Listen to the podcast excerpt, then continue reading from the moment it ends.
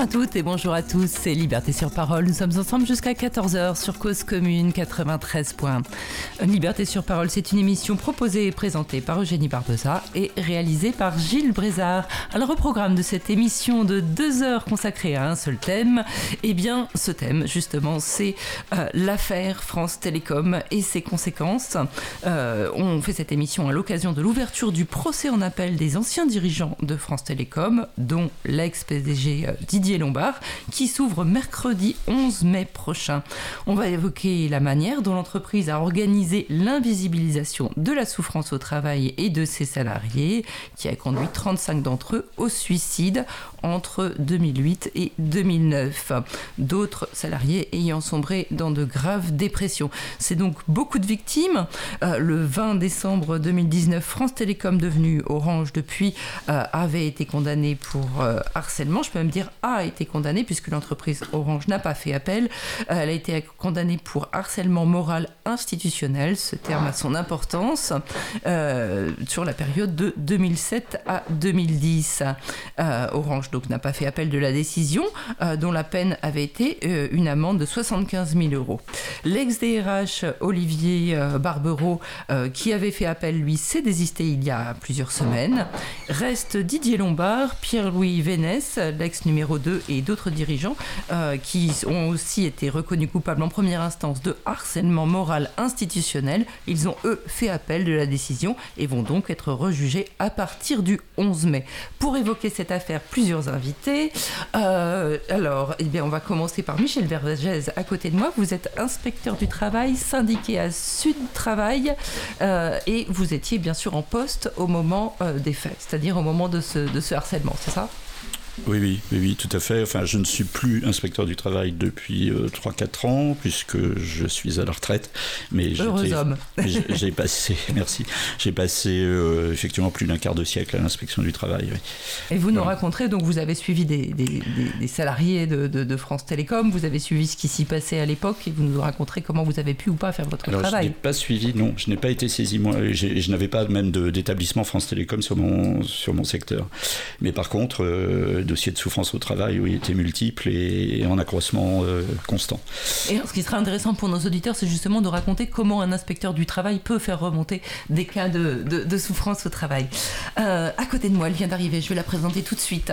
Une sociologue, euh, il s'agit, il s'agit pardon, de Maëlle Zig.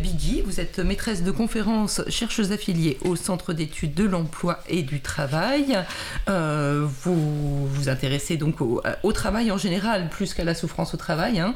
Euh, vous êtes aussi la co-autrice de ce livre Travailler au 21e siècle qui est, euh, qui est sorti il y a très peu de temps. Et puis, ce sera intéressant de voir avec vous. Je sais que vous avez fait des comparaisons européennes. On pourra voir s'il y a une exception aux françaises. Première question pour vous, euh, avant qu'on vous laisse la parole un peu plus tard dans l'émission. Qu'est-ce que vous vous attendez de ce procès en appel, Maëlle? Euh, vous me prenez un peu au dépourvu, mais ce que j'espère euh, avant tout, c'est que le, premier procès ne soit pas déjugé et qu'on reconnaisse toujours la responsabilité euh, des auteurs, y compris des personnes physiques.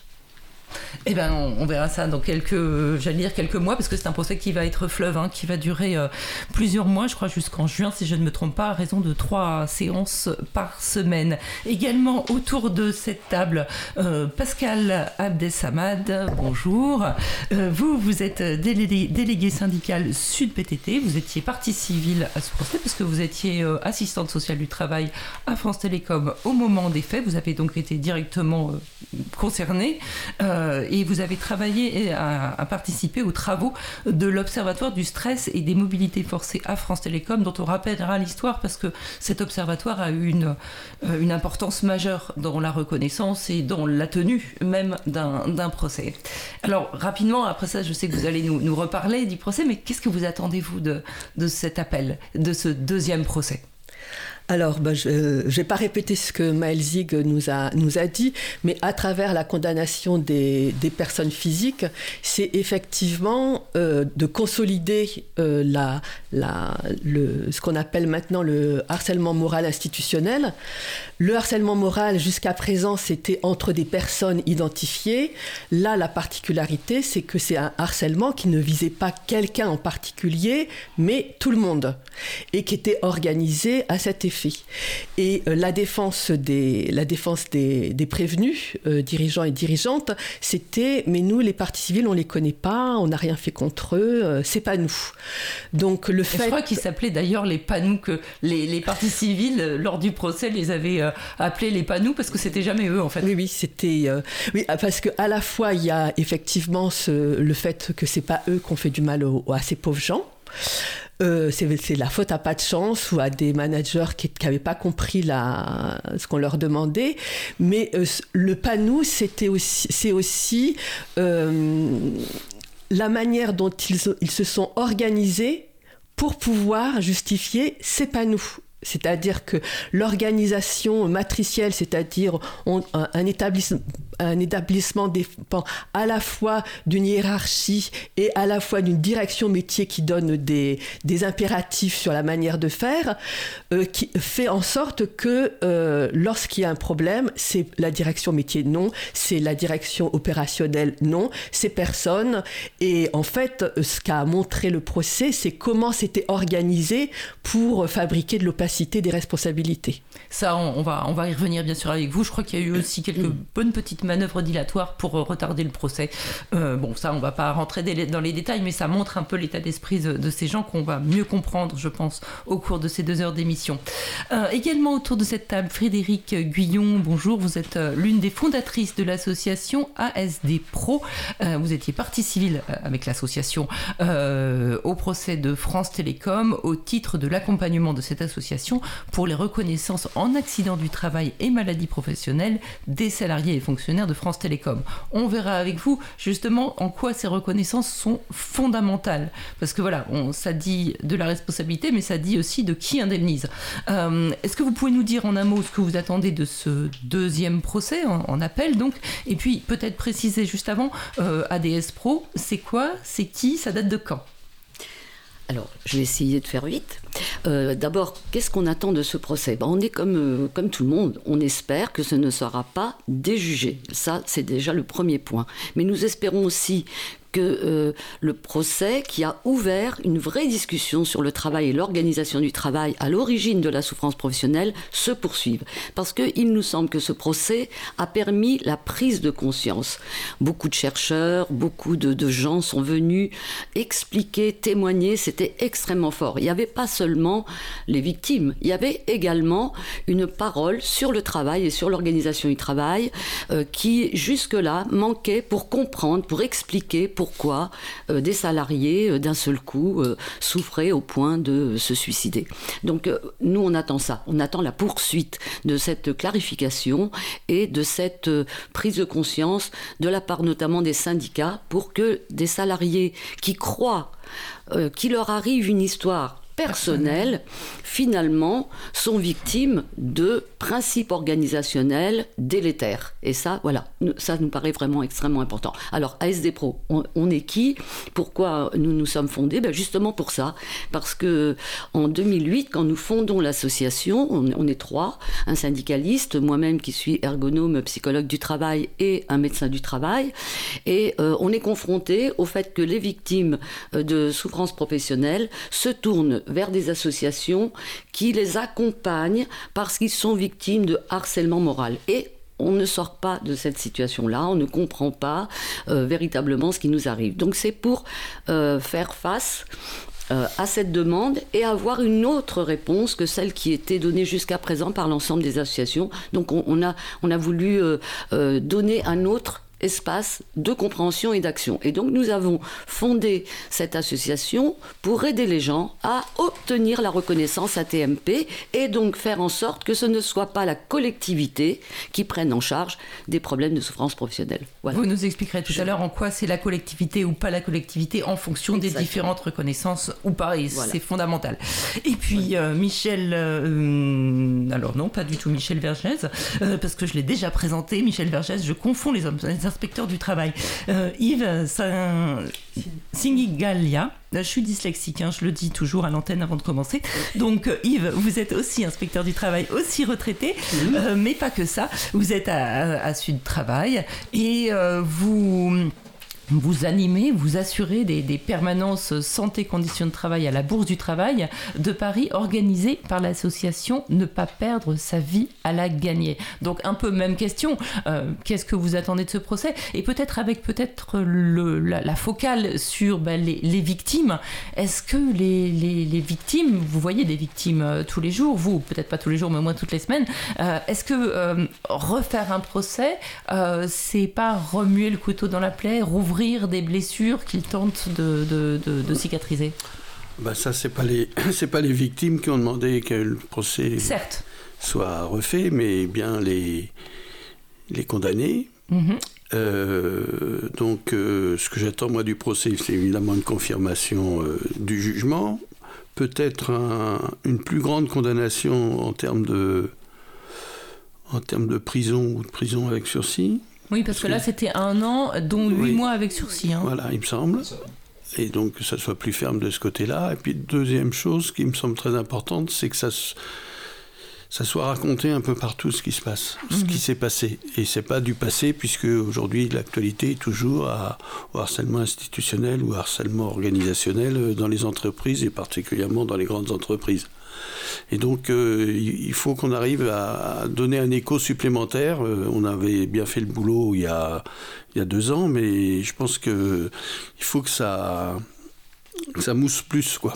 Oui, bah, on va essayer de faire mousser un petit peu au moins. Voilà. Alors déjà aujourd'hui, mais, c'est pour ça qu'on a essayé d'organiser des choses relativement euh, relativement suivi avec Sud PTT. On, a, on, va, on, va faire des, des chroniques euh, quotidiennes, on va essayer de faire un documentaire, enfin des choses comme ça pour que euh, ces choses-là ne, ne se perdent pas. Puisqu'il y a hmm. un vrai problème, c'est le problème de la mémoire collective. Et la mémoire collective, il n'y a que les organisations syndicales dans les entreprises qui les ont puisque hmm. les cadres changent tellement souvent, les cadres très supérieurs, les dirigeants, etc., c'est que la mémoire collective, c'est la mémoire syndicale. Hmm. Et quand la mémoire syndicale disparaît, il n'y a plus que du papier, éventuellement, ou des mails, mais c'est un peu court. Oui, et, cette mémoire, elle est d'autant plus nécessaire que euh, les, mêmes, les mêmes causes produisant les mêmes effets, euh, les privatisations rampantes ou pas euh, d'entreprises publiques, mmh. et voilà, on peut citer la SNCF, on peut citer EDF, on peut en citer plein, produisent en gros les mêmes effets. On le verra au cours de l'émission, mais je ne sais pas si les leçons ont vraiment été tirées, puisque de toute façon, l'objectif de la financiarisation et de, de, rapporter de plus en plus d'argent aux actionnaires est le même. Donc quand on ne change pas la finalité, bah, les moyens, il n'y a pas beaucoup d'alternatives en fait. Oui, oui, c'est exactement le même modèle euh, managérial, hmm. que ce soit dans le privé ou dans le public. Alors ça a pris un peu plus de temps dans le public, euh, sauf que France Télécom a été la première organisation euh, qui, a pris les, les, coups. Hein.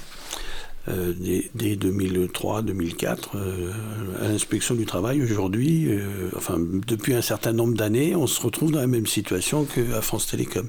Et hmm. d'ailleurs, on avait des, des, collègues qui étaient à France Télécom qui ont demandé, leurs fonctionnaires qui ont demandé leur transfert au ministère du Travail, ils nous ont dit, mais ce qu'on est en train de subir, là, on l'a subi il y a 15 ans chez nous. Hmm.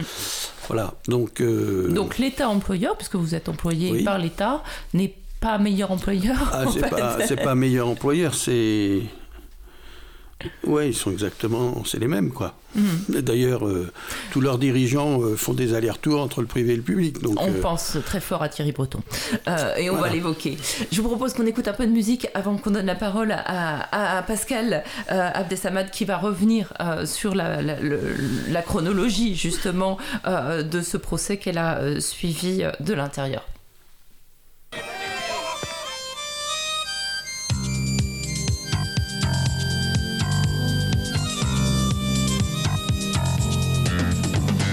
Monsieur le ministre, c'est un désastre. Le service public nous menace. Tous nos budgets ont besoin d'air. Il y a trop de fonctionnaires. Il faut éviter le débat et faire attention aux médias. Moi, j'ai trouvé la solution, la privatisation.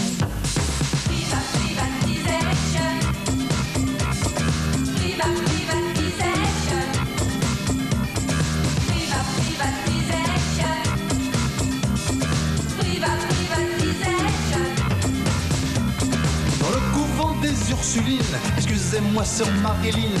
Les religieux sont en colère, elles veulent s'habiller chez Echter. Elles ont formé un syndicat pour boycotter la tombola. Pour faire, je crois qu'une solution, la privatisation.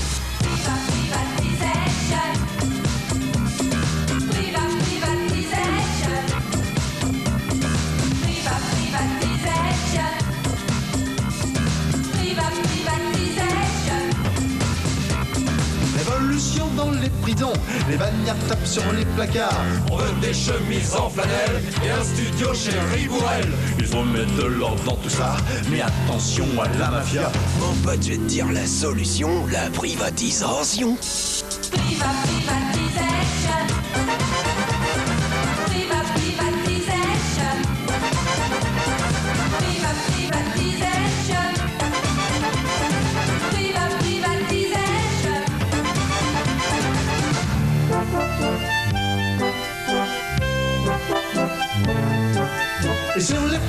De télé, on ne parle qu'en publicité. À quoi ça sert pour ces carcasses si du gros coup ma menace Arrêtez de tout critiquer ou vous serez privé de télé. Maintenant on connaît la chanson, la privatisation. Priva, privatisation.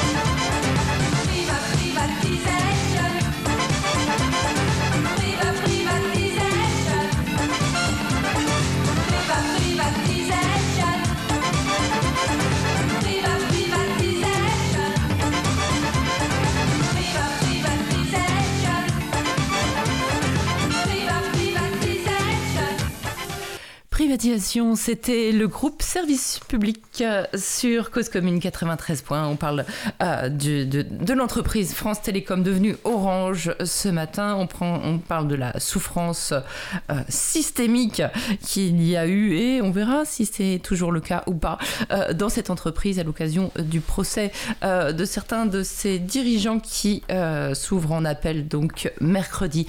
Alors, Pascal Abdesamad, vous, vous avez suivi le procès premier procès. Et puis, peut-être vous pouvez nous raconter ce qui a amené à ce procès. Vous avez suivi, ben, en tant qu'assistante sociale du travail, vous, la souffrance, vous l'avez repérée euh, assez vite. Oui, et euh, Yves parlait de mémoire, et donc du coup je vais faire un petit, un petit rappel historique sur ce qu'était euh, France Télécom et Orange, puisque c'est issu d'une administration l'administration de la poste et des télécommunications, les PTT, et qui, a été donc privatisée en, en 96 avec l'État qui était actionnaire à 100% au début. Puis euh, ça, la participation de l'État a diminué jusqu'à 25% euh, à, à, peu près à l'heure actuelle. Et euh, donc ce qui, ce qui s'est passé, puisqu'on était privatisé, Michel Bon, le, le PDG, bah, a joué au, Monopoly. Et quand il est parti, il y avait une dette de 75 millions et milliards. Milliards, j'allais dire oui, oui, milliards, 75 milliards. Et lorsque Thierry, Thierry Breton l'a remplacé. Euh, l'objectif, c'était de diminuer la dette. Et diminuer la dette, ça a été, pour, du côté des salariés, ça a été diminuer les investissements. Et diminuer les investissements pour les techniciens. Ça a impacté particulièrement le milieu technique, puisque pas d'investissement, pas de travail d'une part, et d'autre part, le constat que le réseau qu'ils ont construit euh, avec euh, cœur euh, depuis des dizaines d'années était en train de se détériorer plus, plus, plus, et avec comme alternative, puisqu'il n'y avait pas de boulot, d'aller sur des plateaux d'appel commerciaux. Mm.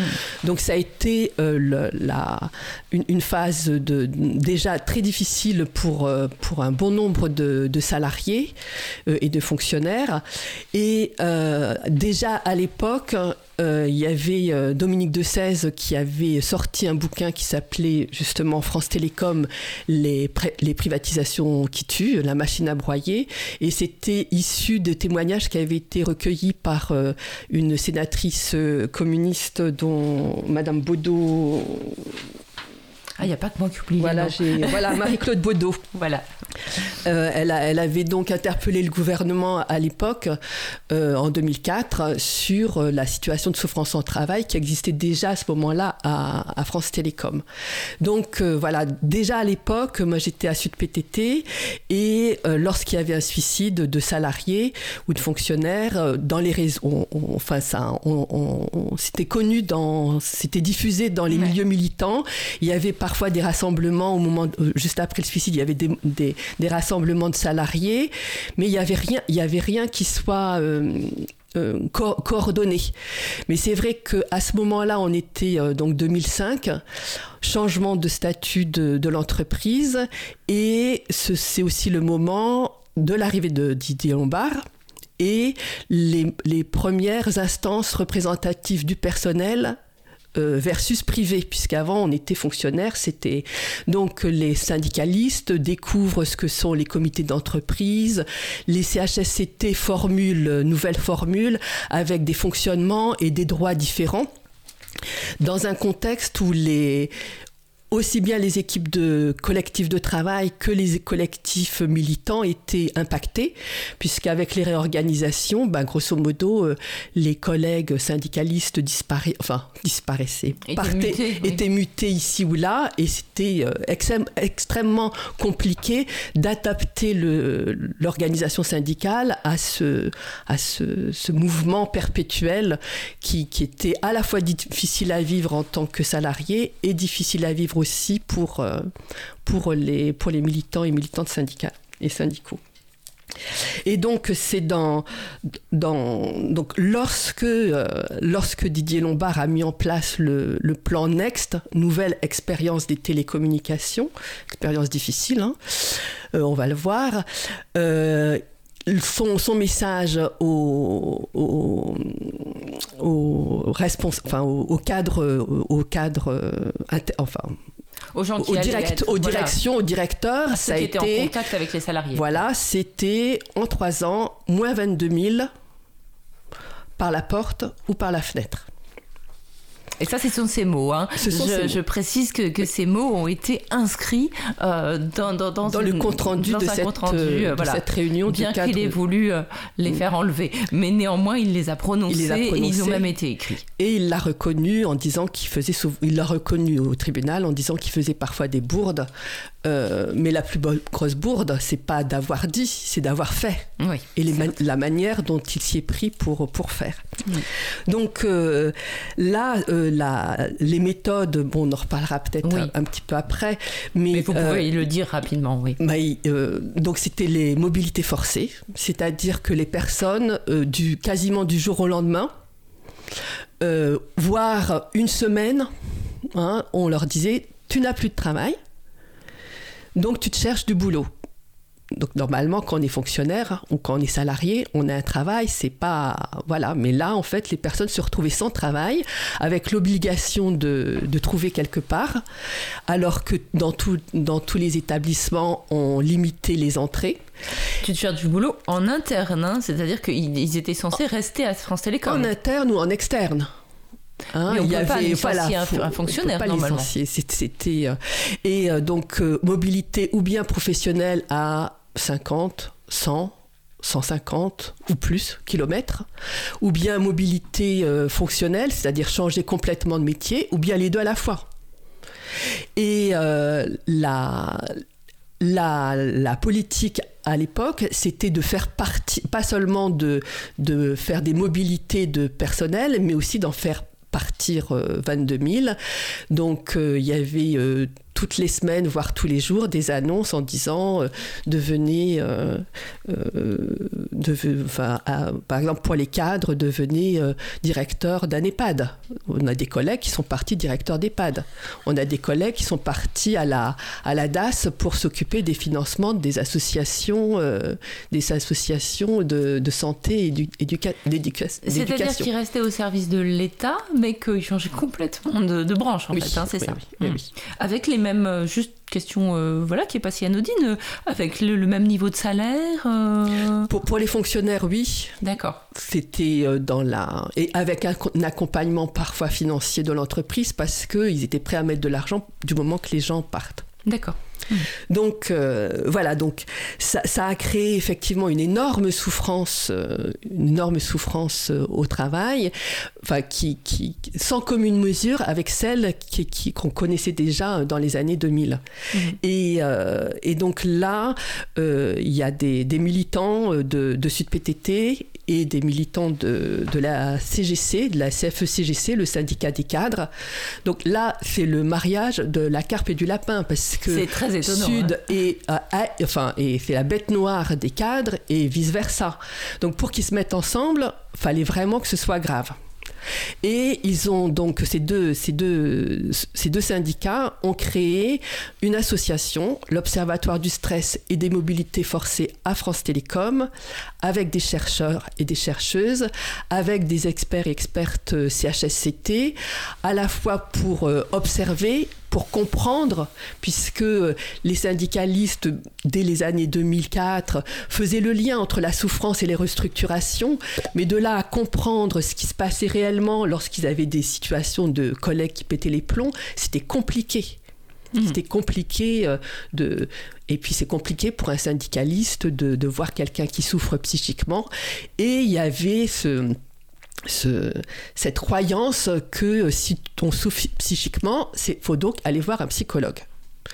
Et euh, ça a été aussi contre ça euh, qu'il a fallu lutter en interne dans les syndicats et l'Observatoire y a contribué euh, pour avoir une, une, une, approche plus collective, en plus collective. expliquer à la personne que déjà il n'est pas tout seul et ensuite que c'est un système voilà. dont il est victime. Et que l'intime est collectif il n'est pas individuel. Et ça, effectivement, euh, le fait de comprendre ça, ça aide à appréhender la souffrance des personnes d'une manière plus, euh, plus collective et plus euh, combattante. Plus efficace aussi. De toute façon, les personnes, du coup, ne se sentent pas coupables parce que bah, souvent, les victimes se sentent coupables. Les victimes de harcèlement, elles se disent toujours qu'elles n'ont pas fait ce qu'il fallait. Mais là, en l'occurrence, c'était aussi une manière de, de rassurer les gens et de les mobiliser. Tout à fait. Et donc, il y a eu donc des, il y a eu donc des, initiatives de l'Observatoire. Donc il y a eu le site internet qui a permis de, faire une, enquête faite par euh, des, chercheuses euh, de, Daniel Linhart, euh, Noël Burgi, qui ont fait des enquêtes par internet auxquelles, en trois jours, 1000 salariés et fonctionnaires ont, répondu. Le site a été coupé des postes de travail. dans trois jours. Hein. Et dans les trois mois qui ont suivi, il y a eu à nouveau 1000 ou 2000 réponses, c'est-à-dire quelque chose d'énorme. Et en fait, les, conclusions euh, de, cette enquête ont encore plus alerté les syndicalistes de l'Observatoire parce que ça confirmait non seulement la souffrance, mais l'ampleur qu'elle que, que, pouvait avoir. Donc ça a été publié et ça c'est quelque, c'est un point important parce que jusqu'à présent les syndicalistes euh, dans, dans, les CHSCT, au CE, ils remontaient la souffrance, ils le disaient. Euh, d'ailleurs, il y a un des dirigeants à l'audience, il a parlé de la petite musique des syndicats. Mhm. pour vous dire le peu de cas qu'ils pouvaient faire, qui pouvaient faire de, de ces, ces, remontées. Et en fait, Mais quand vous rajoutez des chiffres sur la musique, tout de suite ça parle oui, mieux peut-être. Oui, oui. Euh, surtout si vous les, surtout si c'est public, mhm. c'est-à-dire si c'est accessible à tout le monde. Et le travail de l'observatoire, ça a été effectivement de médiatiser une situation qui était très connue, largement connue dans, dans l'entreprise. Mais ça n'a pas été seulement la médiatisation, ça a été aussi la mobilisation des, des syndicalistes. Il y a eu euh, il y a eu en, novembre 2007 euh, une, les assises de l'Observatoire qui ont réuni plusieurs centaines de, de, militants euh, de, des CHSCT en particulier. Et là, ça a été la, la, parole ouverte à la souffrance. C'était assez difficile. Et euh, ce qui est vraiment notable, c'est que un an plus tard, euh, en décembre 2008, c'était plus du tout le même discours, c'est-à-dire que euh, on n'était plus dans la souffrance, on était dans qu'est-ce qu'on fait, c'est quoi nos outils, c'est quoi les expertises CHSCT, comment on les porte, qu'est-ce qu'on fait avec nos collègues, c'est-à-dire qu'on était dans le concret de la lutte. On se mettait en ordre de bataille. Mhm. Et il y a eu d'ailleurs, à l'issue d'une de, de, ces assises, il y a eu un dying euh, devant, la, devant les sièges de, de France Télécom avec 400, 400 euh, élus qui se sont, qui se sont couchés, qui par, se sont terre, couchés par terre. Voilà. Donc il y, a, il y, a, eu aussi cette mobilisation collective euh, syndicale qui a, qui, qui, a redonné un peu la pêche. Hein, parce que, parce que si on si on lutte pas, et eh ben voilà, on, meurt petit à petit euh, psychiquement. Et c'est mm. vraiment la lutte qui a, redonné de l'espoir. Euh, donc, euh, l'Observatoire du stress, la mobilisation, et l'Observatoire du stress, à un moment donné, décide de faire la comptabilisation des suicides. Donc, on a commencé à partir de février 2008. On a publié au, printemps, au printemps 2009. Et là, tous les mois, c'était une mise à jour mensuel. C'est-à-dire il y avait un, y en a plusieurs mois. Plus d'un par mois. Oui. Et à ce moment-là, les médias ont repris, ont repris et ça a été, euh, ça a été le, grand, la grande couverture médiatique qui, euh, qui a fait bouger les choses puisque le ministère du Travail s'est s'est inquiété de la situation. Il faut savoir que un, des dirigeants nous a dit au procès que euh, l'État actionnaire était au courant et ils avaient demandé que ça se fasse, mais sans bruit. Euh, que ça se fasse quoi euh, les, sans bruit les, Non, les, les, moins 22 000. Ah oui, d'accord. Voilà, était au courant de ce, voilà, ce plan. De, bah ce plan, voilà. Mais voilà, ça devait se faire sans bruit. Et. Euh, donc euh, le ministère du Travail a décidé de confier une enquête à l'inspection du travail et c'est Sylvie Catala, qui était l'inspectrice du travail du siège, qui a fait l'enquête auprès des, autres inspecteurs du travail, auprès des syndicalistes, auprès des directions. Euh, Sud PTT a porté plainte au pénal. Euh, pour euh, mise en danger d'autrui, de, la vie d'autrui et pour harcèlement moral, et euh, suivi ensuite par les, par les autres organisations syndicales. Le parquet a ouvert une enquête avec donc avec des perquisitions, avec des entretiens, avec des, des des interrogatoires euh, de, dirigeants, de salariés, de cadres. Et euh, il n'y a pas eu aussi une, euh, un, cabinet indépendant qui a mené une grande enquête? Oui, donc ça c'était un peu plus tard. C'était enfin quelques mois après, c'est lorsque Stéphane Richard est arrivé comme directeur général, il a demandé à ce qu'il y ait une enquête qui soit confiée à un cabinet d'expertise. Donc cette enquête, je crois qu'il y a eu de mémoire 80 000 répondent, enfin 80% Mais pareil, en quelques jours, ça a été, ça, a été, manifeste. Ils ont, oui, ils ont été inondés de, de, de, réponses. Et le constat qui a été, qui a été fait confirmait l'enquête de l'observatoire avec une, souffrance, euh, une souffrance énorme. Donc euh, voilà, le, euh, Didier Lombard a quitté ses fonctions, mais en gardant quand même un pied dans l'entreprise. Hein. il ah a, oui, oui, il a, il, je ne sais plus si c'est de télévision ou de quelque chose. Dont, enfin voilà, il n'est pas. Donc il est encore un peu rémunéré par l'entreprise? À, l'époque, il est resté encore un petit peu dans, dans l'entreprise. Il y a d'autres dirigeants et dirigeantes qui sont qui vont être à nouveau sur le banc des des prévenus qui continuent à avoir des responsabilités, au sein de, au sein d'Orange. Donc voilà, il y a cette plainte, il y a l'instruction qui a duré plusieurs années, qui a mm. conclu euh, par une ordonnance de renvoi au pénal pour harcèlement moral. Donc je crois que c'était 2012 de mémoire. Et euh, et là, ça a été les manœuvres dilatoires euh, des, des, des, prévenus. Oui qui ont fait traîner les choses jusqu'au procès qui a pu se tenir donc en 2019, c'est-à-dire sept ans après euh, que l'instruction ait conclu qu'il y avait, euh, qu'il y avait euh, délit. D'accord, oui, donc c'est vraiment énorme ce, délai. juste une petite précision avant que, que, je donne la parole à, à, Michel Vergès, notamment, inspecteur du travail. Alors, le chef d'accusation qui a été retenu, c'est le harcèlement moral institutionnel dès le départ euh, Ça, je sais pas. Et une deuxième question, pourquoi la mise en danger de la vie d'autrui n'a pas été retenue du coup? Alors, je ne suis pas juriste, donc je ne pourrais pas vous dire en détail, mais il semble que la, que la, la, la, la définition française de ce délit ne pouvait pas correspondre aux actes qui ont été commis. Il faut vraiment une relation interpersonnelle peut-être pour que ce euh, soit... Euh, mise en danger de la vie d'autrui, euh, ça veut dire, enfin de mémoire, hein, si le danger, si la personne meurt, c'est plus une mise en danger, c'est un homicide involontaire. Mais l'homicide involontaire n'avait pas été euh, n'avait pas été retenu. Et en fait, vraisemblablement, si le harcèlement moral le harcèlement moral a été retenu, c'est qu'il était plus stable pour obtenir, absolument, pour une condamnation que l'homicide involontaire où là il faut vraiment que, une, que la personne soit visée Mhm. Hein. Euh, et pareil pour la mise en danger euh, de la vie d'autrui, euh, c'était pas assez solide pour obtenir une condamnation. D'accord. Juste peut-être, euh, vous nous faites un petit point sur le nombre de, dossiers de parties civiles. C'est un procès monstre, monstre en, ce sens. Hein.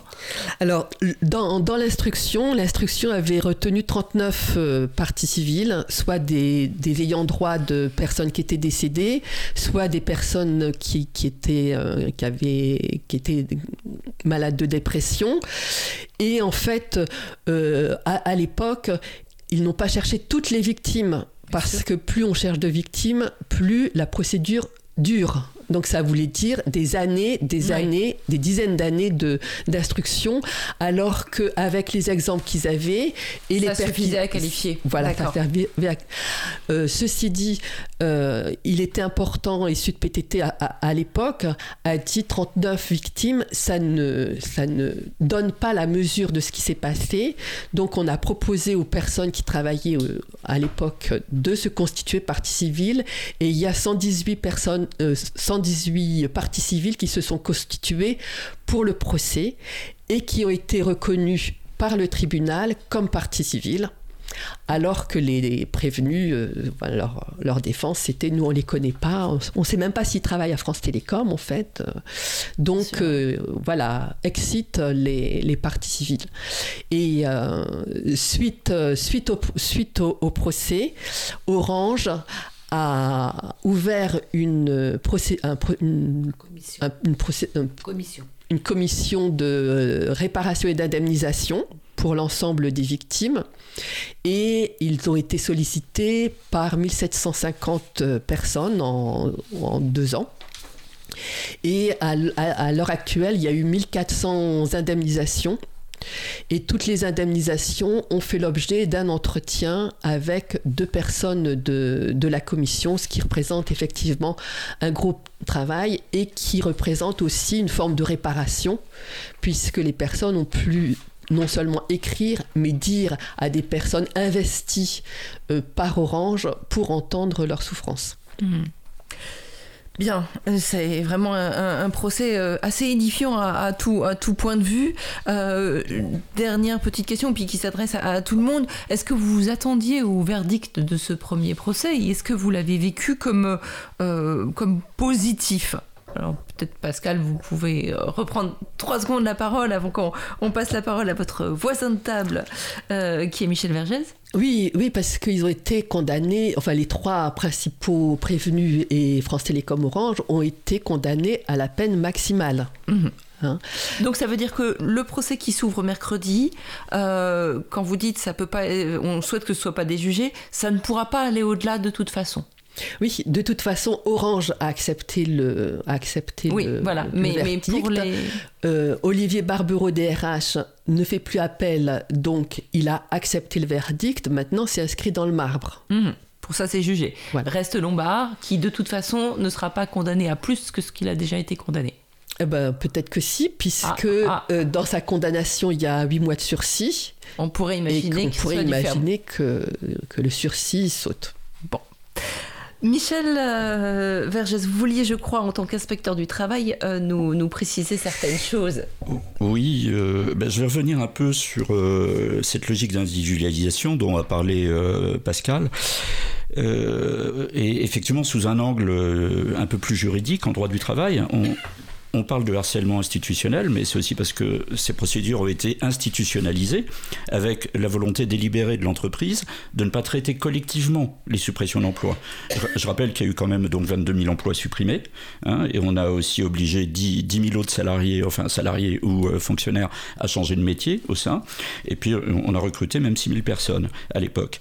Et, pour autant, il n'y a eu, alors qu'il y avait 22 000 emplois supprimés, il n'y a pas eu de ce qu'on appelle le plan, social, couramment, bon, plan de sauvegarde de l'emploi, hein, autant d'euphémismes, mais c'est le nom euh, actuel. Absolument, oui. Et il n'y a pas eu d'accord non plus de gestion, euh, ce qu'on appelle la GPEC, gestion prévisionnelle des emplois et des compétences, qui très souvent sont des, plans sociaux déguisés. Hein. Voilà. Mais euh, donc, c'est-à-dire que l'employeur délibérément a euh, s'est mis hors du champ du traitement collectif aussi de ces suppressions d'emplois. Et donc, individualisé, c'est-à-dire que c'est 22 000 suppressions d'emplois, ben c'est 22 000 salariés qu'on va mettre dehors individuellement. Avec aussi, et ça, bon, euh, Pascal euh, le, connaît bien, c'est aussi des formations de managers, 4 hein, 000 managers formés pour aussi déstabiliser et, mettre à la porte ou, ou, faire changer de métier 22 000 salariés concernés, entre autres et euh, avec des techniques euh, tout à fait, euh, tout à fait, comment dire, pointues, si j'ose dire. Hein, Aussi brutales que pointues. Et dont notamment la fameuse, la, comment dire, les, des processus de mise en mouvement. C'est oui, ça, on va y revenir avec hein, Daniel Linhart. On, l'écoutera, qui, qui, décrit ça parfaitement. Notamment donc la, la fameuse phase de deuil qu'il faut faire atteindre aux salariés, c'est-à-dire le, fond du désespoir, où on espère qu'il va remonter, mais certains évidemment ne sont pas remontés. Voilà. Donc ça c'est pour l'individualisation. Les... Je voulais juste te poser une question. Euh, pendant le procès, euh, Monsieur Lombard et ses collègues se sont défendus très fort par rapport à cette question, en disant qu'il euh, n'était pas possible de mettre en place un plan social et que c'est donc parce qu'ils ne pouvaient pas mettre en, place un plan social qu'ils ont été contraints de mettre en place une organisation qui, au bout du compte, euh, décourage les salariés au point de les pousser euh, dehors. Donc ils se sont défendus comme ça. Donc moi j'aimerais bien que tu en dises plus parce que c'est un point pour les bah auditeurs ils pouvaient pas fort. effectivement ils pouvaient pas parce qu'un agent un fonctionnaire on ne peut pas le licencier oui mais quand j'entends Michel est-ce que c'est vrai ou pas? Il pouvait ou il pouvait pas? Voilà. Alors, en, droit strict, en droit strict, euh, oui, puisqu'on ne licencie pas les fonctionnaires, euh, surtout pour un motif économique. Et, euh, et, pour les salariés, c'était embêtant parce qu'on modifiait profondément leur contrat de travail, hein, ce, qu'on appelait la modification du contrat de travail, donc modification substantielle du contrat de travail, et sans l'accord du salarié, ce n'est pas possible. Donc ça devenait très compliqué, effectivement, de mettre en route une telle procédure. Mais Rien n'empêchait, bien évidemment, le groupe France Télécom de mettre en place une procédure avec consultation des OS, euh, en parfaite concertation, et, derrière des mesures d'accompagnement, des mesures sociales, euh, et qui reposent sur le volontariat. Pourquoi pas avec des mouvements de salariés, pourquoi pas des propositions de, de, de sortie de projets extérieurs pour ceux qui en avaient, etc. Mais rien n'empêchait ça.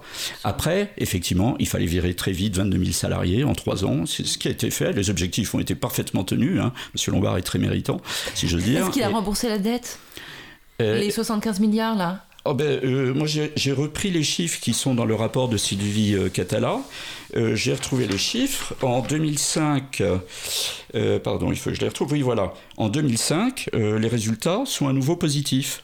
Hein, pour France Télécom, 5,7 euh, milliards d'euros. Mhm. Et ils étaient déjà en 2004 positifs, 3 milliards d'euros. Ils, passent à, ils doublent quasiment en un an, de 2004 à 2005.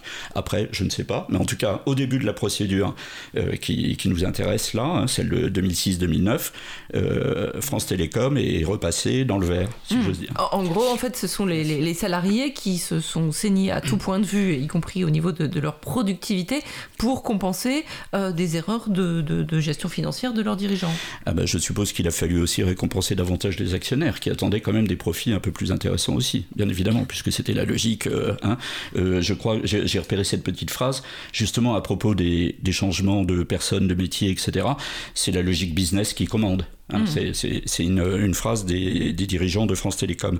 Alors ça, ça n'a pas changé même après le procès, hein, je crois. la rémunération toujours assez euh, importante des actionnaires n'a pas changé. Hein, en tout cas, ils n'ont pas perdu de revenus de ce que j'ai pu lire. Mais alors justement, puisqu'on parle des actionnaires, c'est quand même peut-être aussi un, alors, je ne sais pas s'il faut l'appeler un loupé, une carence, etc. Mais il y, a, un vide quand même sur le premier procès, c'est que les actionnaires ne sont pas là, ils ne sont pas à la barre des, prévenus, mhm. dont, l'État d'ailleurs, dont l'État, hein. actionnaire à 27% à l'époque, 25 tu disais aujourd'hui, euh, Pascal. Donc euh, les actionnaires ne sont pas là. Et après, euh, il y a effectivement la qualification juridique. Alors il y a un débat sur cette qualification juridique, pourquoi pas aussi la mise en danger d'autrui ou l'homicide involontaire, qui sont des peines du droit pénal général, alors que le harcèlement est, dans le Code du travail, mais aussi dans le droit pénal général, mais enfin dans le Code du travail. Par contre, il n'y a rien d'autre dans le Code du travail que le harcèlement, avec une dimension individuelle mais où là, les juges, heureusement, ont réussi à donner une dimension collective, enfin, hein, mhm. le harcèlement institutionnel. Donc ça, c'est ça, ce terme n'existait pas avant procès. Hein. C'est en termes de droit, euh, enfin, en tout cas, on l'a pas, euh, on l'avait pas encore entendu. on est quelques-uns à l'inspection du travail à avoir traité des, des, des, affaires euh, identiques. On parlait de d'harcèlement managérial, d'harcèlement organisationnel. On essayait de convaincre les juges qu'on avait en face de nous que il fallait aussi aller sur ce terrain-là. Mais ça a été très difficile. Alors, ce qui explique aussi peut-être pour la qualification juridique qu'on part quand même de très bas en matière de justice et de, d'après comment la justice appréhende effectivement la souffrance au travail des salariés et surtout comment elle appréhende la causalité entre cette souffrance et les organisations du travail qui sont mises en place et, derrière, bien évidemment, la volonté de rentabilité toujours plus forte, la volonté de faire de plus en plus de profits, etc. Un mouvement qui se développe quand même depuis euh, presque un quart de siècle, hein. fortement. Il existait bien évidemment avant, la loi du profit est vieille comme le monde, mais elle s'est fortement accentuée dans ces dernières années. Alors sur la qualification juridique, il y a effectivement euh, des juristes pour, euh, notamment je pense qu'il y a un article d'Androit Ouvrier d'un collègue à nous, Jacques Dechose, qui euh, qui déplore, lui, le fait que l'homicide volontaire ou la, la, mise en danger d'autrui n'ait pas été retenu. D'ailleurs, euh, c'était la, qualification qu'avait proposée Sylvie Catala dans son rapport, l'inspectrice du travail, la mise en danger d'autrui. Hein. Et alors, il y a une difficulté, et c'est une difficulté juridique, alors je ne veux pas rentrer trop dans la technique, mais il faut euh, pouvoir établir qu'il y a un manquement à une obligation particulière de sécurité. Mhm. Et ça, les juges sont assez exigeants là-dessus, et je pense que c'est peut-être ce qui a, ce qui a retenu euh, là les juges en première instance d'aller sur ce terrain-là, parce que euh, on risquait de tout perdre. Hmm, hein, oui, en, mettant la barre trop aussi de la stratégie hein, à tout niveau. Hein, et, je pense que euh, ces juges-là connaissaient aussi globalement la frilosité, on va dire, de la justice en général sur l'affaire de la souffrance au travail, et enfin sur le terrain de la souffrance au travail. Et peut-être ils se sont dit, il vaut mieux essayer de gagner à coup sûr quelque chose sur le harcèlement institutionnel euh, et tant pis si on ne peut pas viser plus haut avec mm. la mise en danger d'autrui. Mais je rappelle que quand même, euh, Sylvie Catala, c'était la qualification qu'elle avait proposée dans son rapport. Son rapport qui a été rendu public, ce qui est assez exceptionnel aussi. Hein. D'habitude, vos rapports ne sont pas forcément rendus publics aux, inspecteurs du travail ici bah, je ne suis pas sûr que ce soit pas par le biais des syndicats qu'il a été rendu public, oui. Ah d'accord. Oui, oui, normalement, non, on n'a pas le droit de rendre public un procès verbal ou un rapport euh, qu'on adresse au parquet, puisque ça devient une pièce judiciaire, c'est couvert par le secret de l'instruction, etc. Par contre, euh, les syndicats, eux, pouvaient avoir accès, bien évidemment, au dossier, et donc ont pu avoir accès à ce rapport, et ensuite, euh, libre à eux de le rendre public. D'accord. Un dernier petit point, peut-être. On a évoqué aussi le rôle du ministère du Travail. Hein donc, le ministère du Travail, bah, c'est l'État, État aussi actionnaire. Euh, certes, il y a eu, un, il y a eu comment dire, une initiative intéressante du ministère du Travail, qui a été de proposer bah, justement à Sylvie Catala de, compiler, de recenser toutes les interventions des collègues qui avaient été faites dans différentes euh, régions de France, sur différentes divisions territoriales de France Télécom, euh, ou enfin direction territoriale pardon, ou division, hein, c'est ça. Et euh, ce qu'elle a fait, et ça, ça, ça, a donné donc son rapport qui est impressionnant. Le problème, enfin peut-être le problème, c'est, enfin en tout cas on peut rappeler que ça n'a été fait qu'à l'automne 2009, c'est-à-dire en fait à la fin. Hein, une fois que quasiment, euh, malheureusement, euh, presque tous les, toutes les victimes euh, n'étaient plus là, ou enfin bref. Elle n'interrogeait que des gens qui étaient encore en poste, c'est ça? Donc, elle a à la fois, c'était hors de temps, et ce qu'a, ce qu'a suggéré le ministère du Travail, c'était aussi de, enfin, il a diligenté une enquête. Bon, les, les inspecteurs étaient libres d'y aller ou pas, mais il a, il a quand même incité fortement les inspecteurs qui avaient des établissements France Télécom à aller faire un point sur l'évaluation des risques qui étaient faites dans les établissements ou pas. Donc ça, c'est venu en complément de la dizaine d'enquêtes qui avaient déjà été faites par des collègues de l'inspection euh, sur les années précédentes. Mmh. Et par rapport, donc, euh, toujours au même problème, à l'étude des, risques psychosociaux à France Télécom. Et donc, cette collecte aussi de, des données sur l'évaluation des risques, ou, plutôt, on va dire, sur l'absence d'évaluation mmh. des risques, ou, sur une, une, évaluation des risques complètement euh, tronquée ou amputée de, de, de, tout, de, toute analyse, etc. Parce qu'il y avait des. Alors cette, cette, comment dire, là aussi, il y a une sorte de collation de, de, tout, de tous les rapports d'inspection sur ce point. Mhm. Voilà. C'était une initiative là euh, qui, qui, a pu effectivement aussi étoffer le dossier. Alors, euh, parce qu'effectivement, au sein des établissements France Télécom, soit on n'évaluait pas du tout les risques psychosociaux, soit on identifiait de la souffrance, mais on, ne faisait aucune analyse sur les, les causalités, et, ou soit on n'analysait pas du tout la gravité. Et, bien évidemment, on, mettait encore moins en place des mesures de prévention, à part quelques cellules d'écoute, mais ça c'est ce qu'on appelle la prévention tertiaire, c'est vraiment euh, tout à la fin, mais en tout cas aucune prévention primaire conséquente, sérieuse pour essayer de faire cesser, de supprimer le risque à la base, à la source. Mmh. Parce que les causes du risque, de toute façon, n'avaient pas cessé. Mmh. On l'a déjà dit tout à l'heure. Après ça, une question qui peut aller euh, pour, pour, pour vous, euh, Michel Verzès, mais qui peut aussi aller euh, pour Yves Sinigaglia, je vais y arriver, Yves, pardon. quel est le, Bon, là, on a vu que le, rôle de l'inspection du travail et de cette inspectrice en, particulier avait été fondamental, puisque, bon, bah, en plus, on lui a commandé ce rapport, mais bon, elle a fait un, un énorme travail qui a été un des points d'appui euh, pour, les, pour les victimes et les parties civiles de, de ce procès. Mais euh, c'est vrai qu'on ne sait pas forcément, nous, grand public, comment travaille un inspecteur du travail. Euh, est-ce qu'il, à quelle fréquence il, inspecte une grande entreprise comme EDF, e France Télécom, à la demande de qui, avec quels moyens? Yves, vous pouvez peut-être un, avis là-dessus? Oui, il n'y a strictement aucune règle sur le sujet.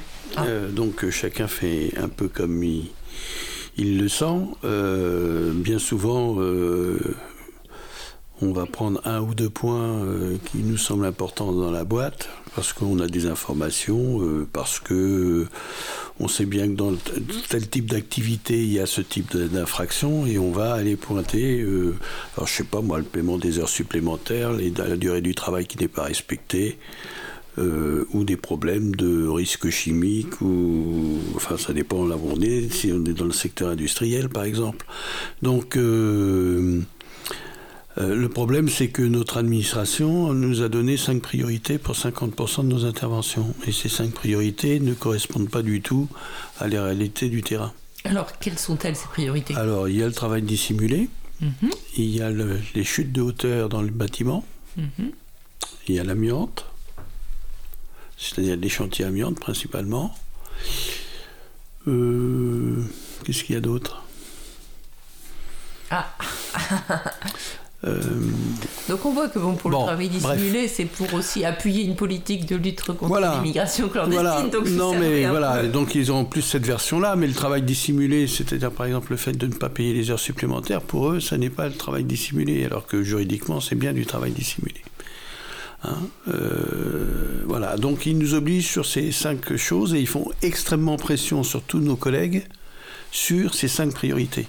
C'est-à-dire que n'ayant pas embauché d'autres collègues pour faire tout le reste, c'est-à-dire ce sur quoi on vous alerte, vous n'avez absolument pas les moyens de le faire. Voilà, donc euh, la durée du travail, on n'en parle pas, l'égalité de rémunération, on n'en parle pas, entre les hommes et les femmes.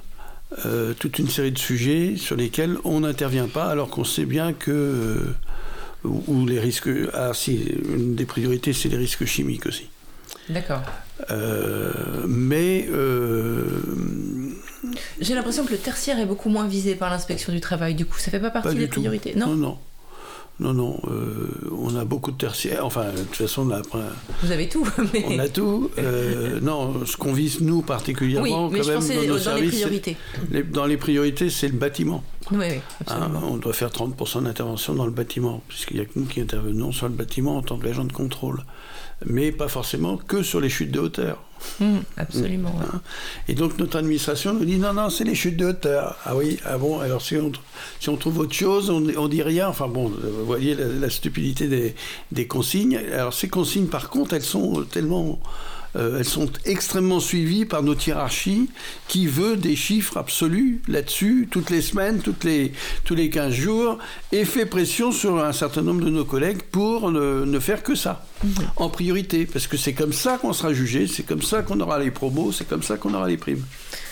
D'accord. Et donc, euh, tout, Il y a des gens qui inspectent l'inspection du travail?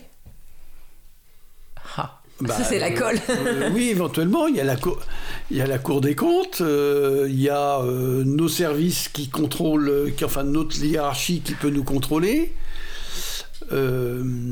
Qu'est-ce qu'il y a d'autre qui Donc votre souffrance au travail à vous, elle est un peu invisibilisée aussi. syndicats. Il y a aussi des inspecteurs qui sont chargés de veiller à la santé et à la sécurité des membres de l'inspection du travail. Oui. Mais il y en a quatre en France. Il y en a quatre. Donc c'est parfaitement dérisoire. Mmh.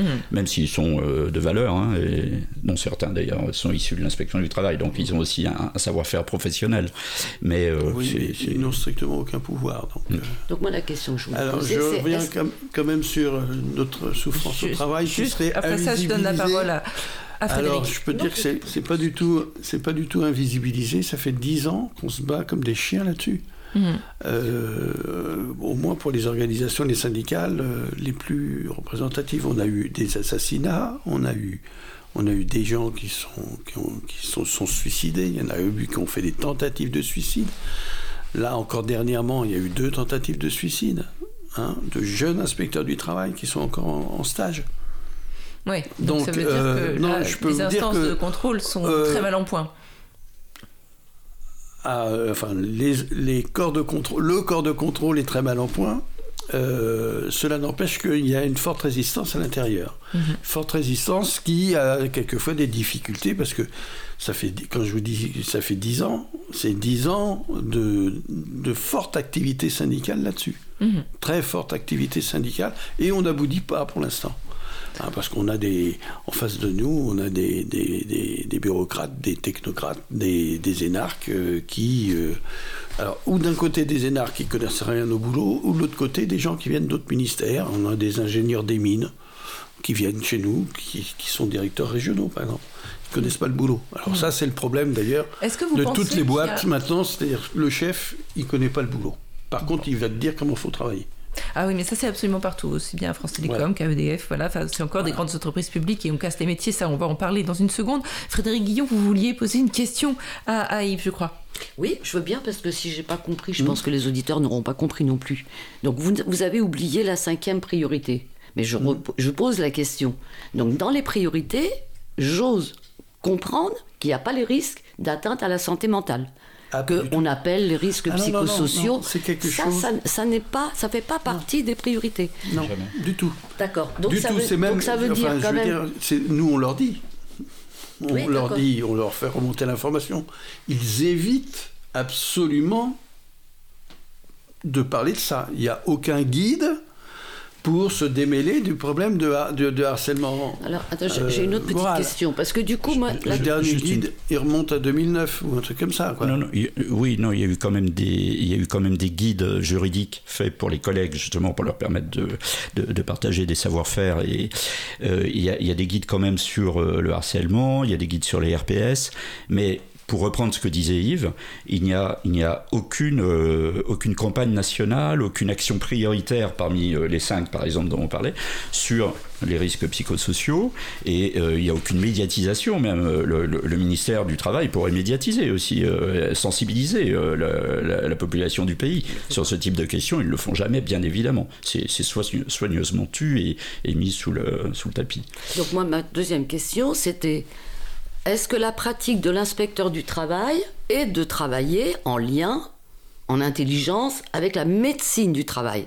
Parce que là, j'ai un peu du mal à, comprendre comment vous arrivez collectivement, même s'il y a de la résistance mmh. syndicale pour dire ah non non les RPS existent et nous on veut se battre là-dessus.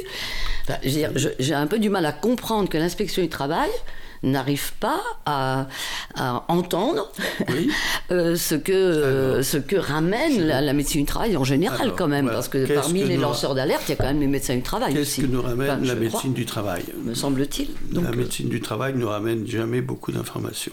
Ah hmm. Alors, pourquoi? Pourquoi? Alors, autant à France Télécom, il y en a un certain nombre qui ont fait leur boulot. Aujourd'hui, la médecine du travail est dans le même état que l'inspection ah du travail Non, non, non, non, et, sur une toute autre mentalité. C'est-à-dire, c'est sur la mentalité directement patronale. C'est-à-dire que ils ne veulent pas faire de vagues. Ils, euh, ils, ne sont pas les conseillers des salariés, c'est-à-dire qu'ils ne les conseillent que très rarement. Ils sont conseillers de l'employeur.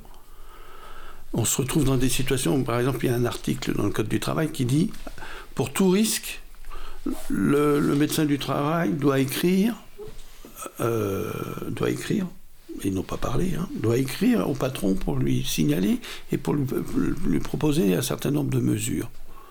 Ça, ça date de 2008. Je n'ai jamais vu un écrit d'un médecin du travail. Jamais vu.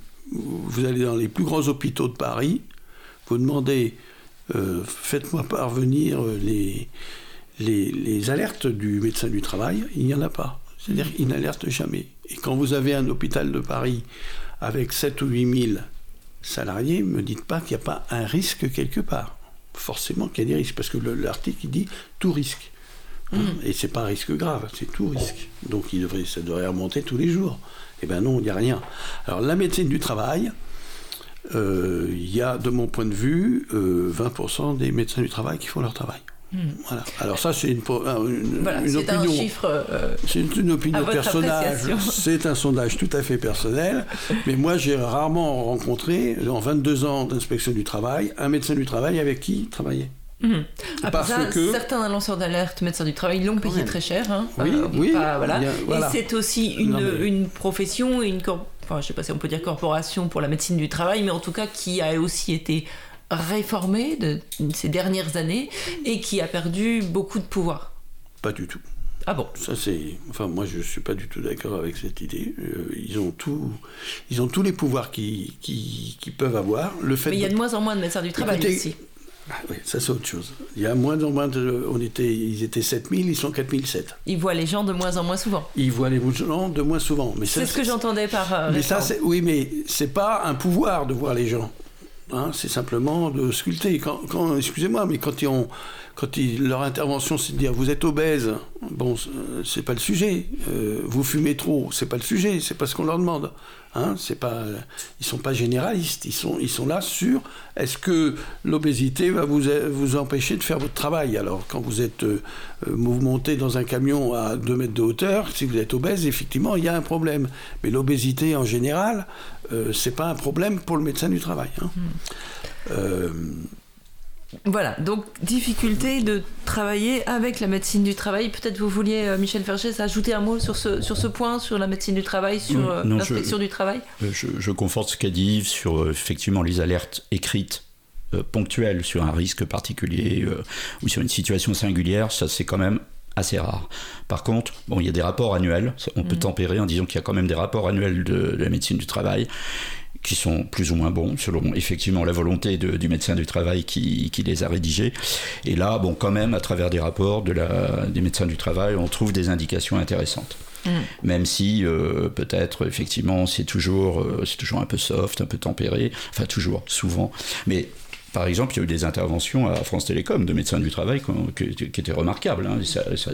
Ça, contredit un peu quand même, enfin ça, contrebalance un peu peut-être ce qu'est effectivement une majorité de, de, cette profession. Mais, euh, mais peut-être on y reviendra sur les pistes d'action à la fin. Mm-hmm. Moi je pense qu'il y a aussi un problème institutionnel là aussi, qui est, c'est, le statut de, de, la médecine du travail, qui est trop proche des employeurs, trop proche des, des structures inter, euh, intermédicales, enfin mm-hmm. interentreprises, pardon, qui les emploient. Et il y a, un lien de subordination évident par rapport à ces structures, et donc bien sûr une pression plus ou moins intégrée, plus ou moins euh, inconsciente ou consciente, mais sur ces médecins. Et je pense qu'il faudrait leur conférer un statut euh, d'indépendance ou d'autonomie beaucoup plus élevé, que, enfin en tout cas beaucoup plus fort que celui qu'ils ont actuellement, mmh. pour leur permettre d'exercer en toute sérénité leur, euh, leur mission. Frédéric Guyon, vous avez été en contact avec la médecine du travail, vous, au moment de, l'affaire France Télécom, au moment de la, de, la crise? Non. Alors, euh, non, nous, on est en contact euh, au départ. Ce sont les salariés qui nous sollicitent. Après, dans notre pratique, donc comme j'ai essayé de vous le dire tout à l'heure, nous, nous accompagnons les gens qui veulent faire valoir que ce qui leur arrive relève de l'accident du travail ou de la maladie professionnelle. Donc on accompagne des gens qui, de manière un peu intuitive, euh, pensent que le travail est pour quelque chose, mais qui ne savent pas comment s'y prendre.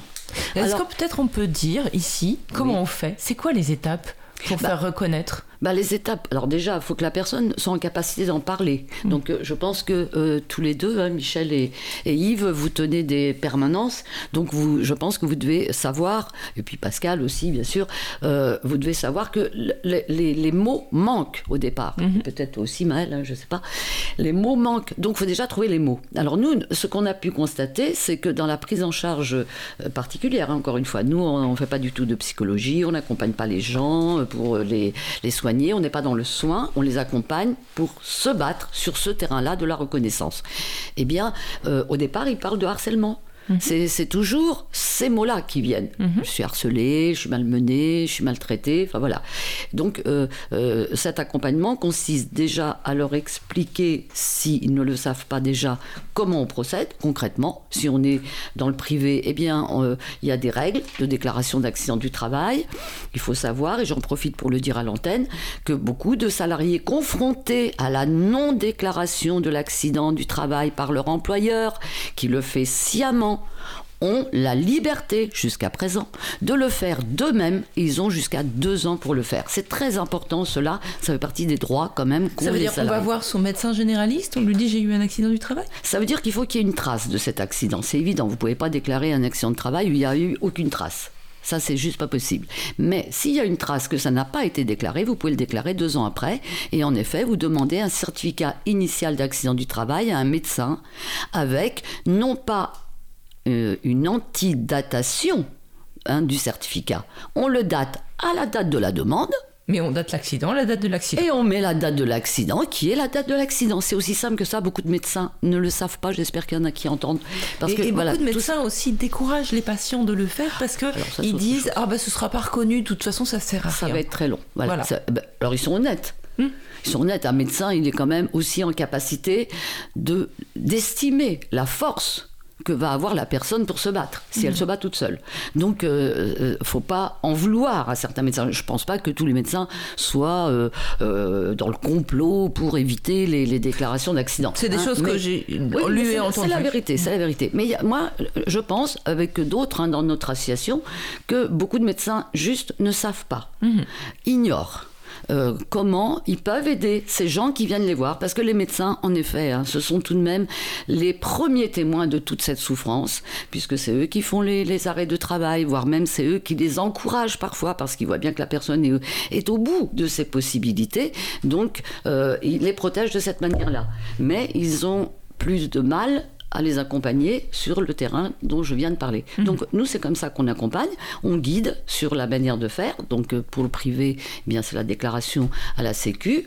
Pour le public, il faut euh, saisir la commission de réforme. Et euh, voilà, donc on les, on, les, on les conduit dans la procédure, hein. on les aide, voilà. Et par ailleurs, nous travaillons autant que possible à resocialiser une situation qui ne l'est plus qui mhm. ne l'est pas. Quand les gens viennent nous voir, c'est que en général, ils sont tout seuls. Ils sont tout seuls. Ils ont essayé avec les, les, les, euh, syndicats et euh, soit ils n'ont pas été entendus, parfois des fois carrément ils essuient des refus hein, de, de, de, syndicats qui justifient je ne sais pas comment. Parfois parce qu'ils n'ont pas le temps, parfois parce qu'ils ne savent pas faire. Enfin bon bref. Ou parce que souvent les syndicats pensent que en effet c'est une affaire personnelle. Et que euh, on a euh, cette tentation d'individualiser des situations qui n'ont strictement rien d'individuel. En effet, elles sont personnelles. Ça arrive à la personne X, Y. Mhm. Mais ça n'a rien de personnel. Cette personne, elle est inscrite dans un collectif et elle est inscrite dans une organisation du travail. Et nous, la façon dont nous, nous procédons, c'est que nous faisons euh, le parallèle entre l'histoire de la santé mentale de la personne, donc on demande À partir de quand vous avez commencé à souffrir? Comment ça commence? Il y en a, c'est par des insomnies, il y en a d'autres, etc. Il y en a d'autres, ça commence tout simplement parce qu'ils pètent un câble à un moment donné, ça, ça s'origine là, etc. Donc on fait, euh, on essaie de l'historique avec leur historique professionnel. Et en parallèle, on met l'historique de l'organisation et c'est souvent là qu'on commence à voir des petites corrélations. Bien évidemment, notamment les restructurations, les changements d'équipe, les, déstabilisations, parce que ça aussi, je voudrais bien que les syndicats ou les, les employeurs, même qui entendent notre émission, comprennent que quand on change l'organisation, on déstabilise les gens parce qu'ils ont des savoir-faire individuels et collectifs, et que là, on met tout ça à mal. Eh bien justement, vous nous faites une transition formidable. Ah On va écouter euh, Daniel Linard qui parle exactement de ça. Eh ben, eh ben je vous ferai réagir là-dessus puisque c'est aussi votre métier, euh, l'observation des, organisations du travail. Vous continuerez un peu plus tard. Je, propose vraiment qu'on écoute, euh, qu'on écoute Daniel Linhart. C'est un extrait d'un documentaire réalisé par Sud, je crois, euh, qui euh, mixe des, des, plein de témoignages, y compris donc les, les, témoignages de cette sociologue et de, de salariés aussi. On en entendra deux dans l'extrait qui est monté. C'était un laboratoire en quelque sorte d'analyse. France Télécom était le premier à dire voilà, nous allons changer de manière de travailler, d'objectifs, de valeurs. Vous serez formés, entraînés, coachés, évalués, harcelés même, diront les mauvaises langues. Les plus faibles resteront sur le bord de la route. Au milieu des années 90, j'avais été à un séminaire de France Télécom, invité pour faire une petite conférence de sociologie à des, à des cadres de France Télécom. Et puis, à la fin, il y a un, responsable qui est venu et qui m'a dit euh, Vous savez, madame, quel est mon vrai boulot? Moi, je dit Bah non, je veux pas savoir. Il m'a dit Je suis là pour produire de l'amnésie. Parce que France Télécom va se transformer. Et moi, mon boulot, c'est de vider les esprits des valeurs, de services publics, etc. Parce que nous allons amorcer un virage qui va nous transformer et nous voulons que nos agents soient réceptifs à des nouvelles manières de travailler, des nouvelles valeurs. Donc moi, je suis là pour créer de l'amnésie. C'était dans le milieu des années 90. Et moi, je lui dis, mais comment est-ce qu'on peut créer de l'amnésie? Je, je, vois bien votre objectif, mais comment est-ce qu'on fait? Et il m'a répondu, c'est très simple, il faut secouer le cocotier, bousculer les gens, changer, bouger, bouger, bouger, pour que euh, les gens ne s'installent pas dans des certitudes, des réseaux de complaisance, des routines, des habitudes, mais soient un petit peu euh, mis à nu pour pouvoir intégrer des nouvelles valeurs, des nouvelles manières de travailler, de nouveaux objectifs. Et c'était exactement une vision anticipée de ce qui allait arriver. Depuis le temps que vous ici, faut un peu vous vous êtes fonctionnalisé ici. Hein. Dans la période qui a précédé, euh, cette période où on a vidé le service, en fait, on nous a fait faire plusieurs activités. Euh, on changeait régulièrement d'activité en nous disant, ben voilà, s'il faut faire cette activité, pour, euh, on va vous maintenir sur site si vous faites cette nouvelle activité, avec des formations légères. voilà, et en fait, on a perdu petit à petit le plaisir de travailler. Voilà, et, au final, on a été euh, quand même muté. Euh, euh, on nous a obligés à une mobilité géographique. Ce qu'ils ont réussi à faire, c'est à mettre en obsolescence les compétences, les savoirs, l'expérience individuelle et collective des agents de l'époque. Ne fait pas assez d'intervention. N'oublie pas qu'on n'est plus service public. On est une boîte privée, désormais. On n'est peut-être plus un service public. Mais moi, je suis toujours fonctionnaire vraiment, on redevient des enfants de maternelle. On avait le droit de dire bonjour et bienvenue chez Orange ou bonjour, bienvenue chez Orange. On pouvait supprimer le et si on voulait. Voilà, c'était tout ce qu'on avait comme marge de manœuvre. T'es plus un adulte, t'es vraiment un enfant euh, qui doit faire ce que, ce que le maître te dit. Et là, c'est la douche froide. Quoi. Moi, je viens du milieu technique. On était super autonome, on était euh, vraiment euh, relativement respecté euh, et, considéré. Et là, on rentre dans, l'ancien manuel que les dames du téléphone ont connu quand c'était les débuts et on replonge dans, les dédales de, l'anonymat, de l'infantilisation et, et, surtout de la surveillance complètement folle. Quoi. Téléphoniste. Voilà, donc c'était un extrait, on entendait aussi un, des extraits d'une pièce de théâtre qui, je crois, avait été euh, commandée euh, à après, après la révélation de, de, cette affaire et l'engagement de poursuite à la compagnie Nage, nous n'oublierons jamais Espoir et ça s'appelait Les Impactés. On a entendu quelques, quelques extraits. Pascal. Oui, par rapport à cette, euh, cette pièce Les Impactés, c'est le, le comité d'entreprise d'Île-de-France qui a commandé cette pièce en 2007 et elle a été produite en 2008 à partir d'entretiens avec une centaine de, de salariés de, et de fonctionnaires d'Île-de-France. D'ailleurs, je recommande ce, documentaire qu'on trouve hein, sur, sur, Internet. Et, d'ailleurs, la pièce en intégralité est disponible sur le, site de Nage. Nous n'abandonnerons jamais espoir.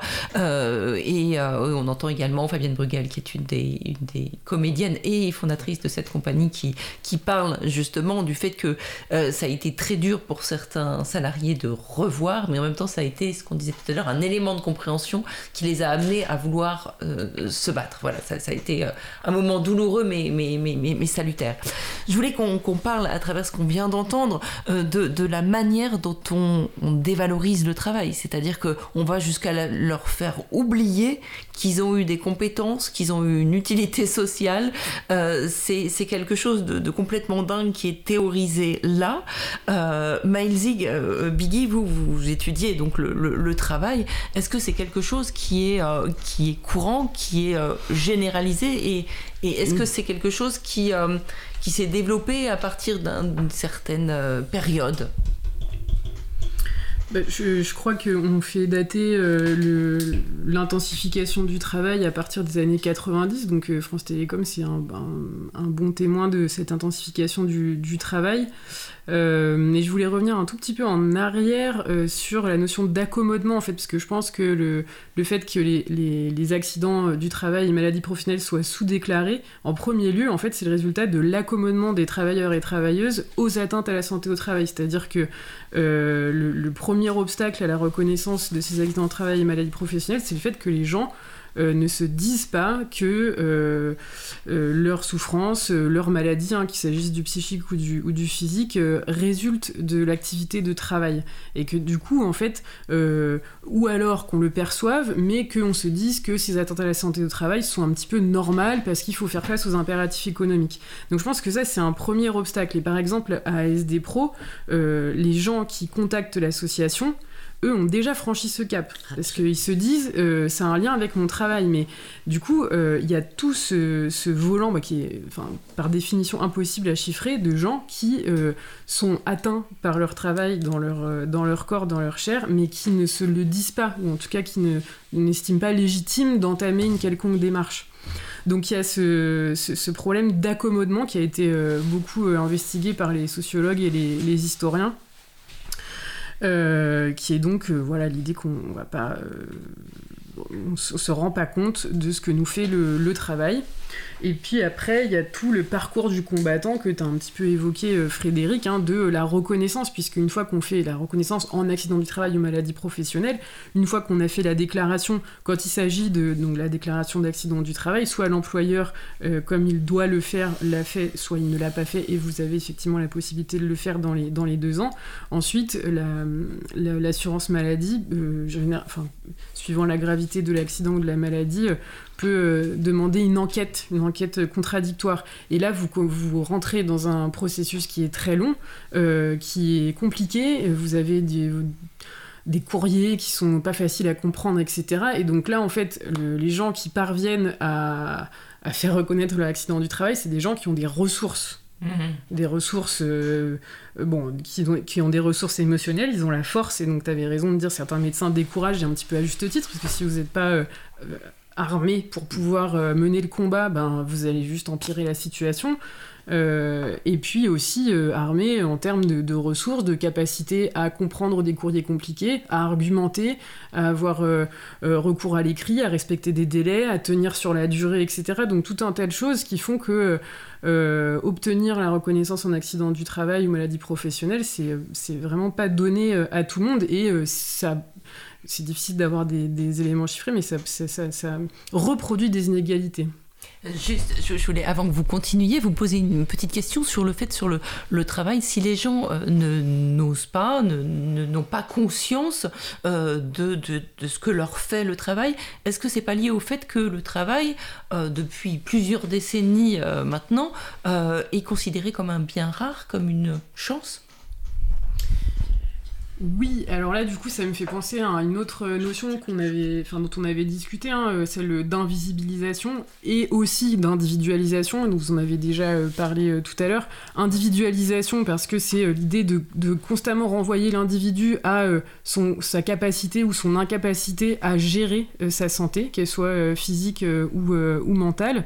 Et donc là, vous avez, y compris hein, dans les entreprises, des, des programmes de prévention qui vont viser à adapter le travailleur au risque au lieu de s'attaquer au risque. Donc euh, le proposer, euh, alors soit ça va être euh, plutôt à destination des femmes, soulager la charge mentale, donc proposer des services du type crèche d'entreprise, etc. Je ne porte pas du tout de jugement sur les personnes qui y ont recours, simplement le fait de, de, vouloir décharger de la charge mentale, pour un employeur, c'est bien ne pas vouloir alléger la charge du travail. C'est-à-dire on va, on va faire en sorte que vous puissiez être plus performant et être vraiment intense euh, dans votre activité de, travail.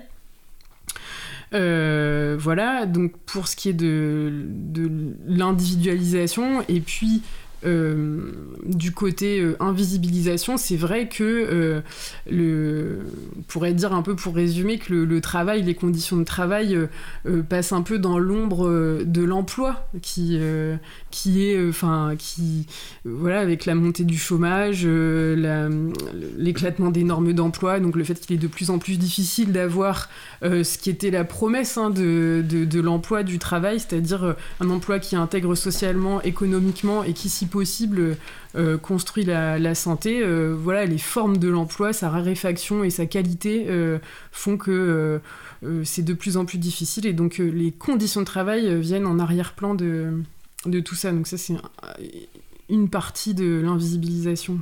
Hmm. Peut-être, alors, Frédéric, un, mot et puis... Juste un petit mot par rapport à, à, cette question de l'accommodement, parce que il y a aussi une autre idée, c'est que la souffrance au travail, elle est naturalisée. C'est-à-dire qu'il y a des métiers, quand on apprend le métier, on apprend aussi qu'on va souffrir.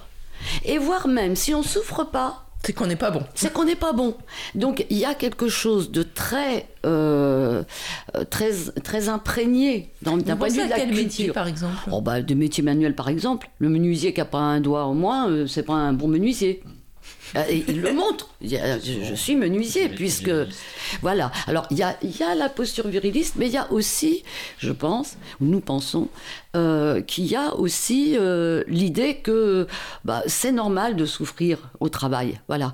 Et donc, euh, du coup, il peut y avoir une espèce de naturalisation de certaines souffrances professionnelles qui viennent ben, finalement rejoindre cette tendance à invisibiliser les risques professionnels et la souffrance au travail et d'inviter les gens à s'accommoder de la situation plutôt que de on va pas faire une usine à gaz parce que on sait juste couper le doigt. bon, voilà, on, banalise, on banalise. Bah, oui, en fait, ça, me faisait effectivement penser, donc, euh, enfin, dans le dans l'accommodement,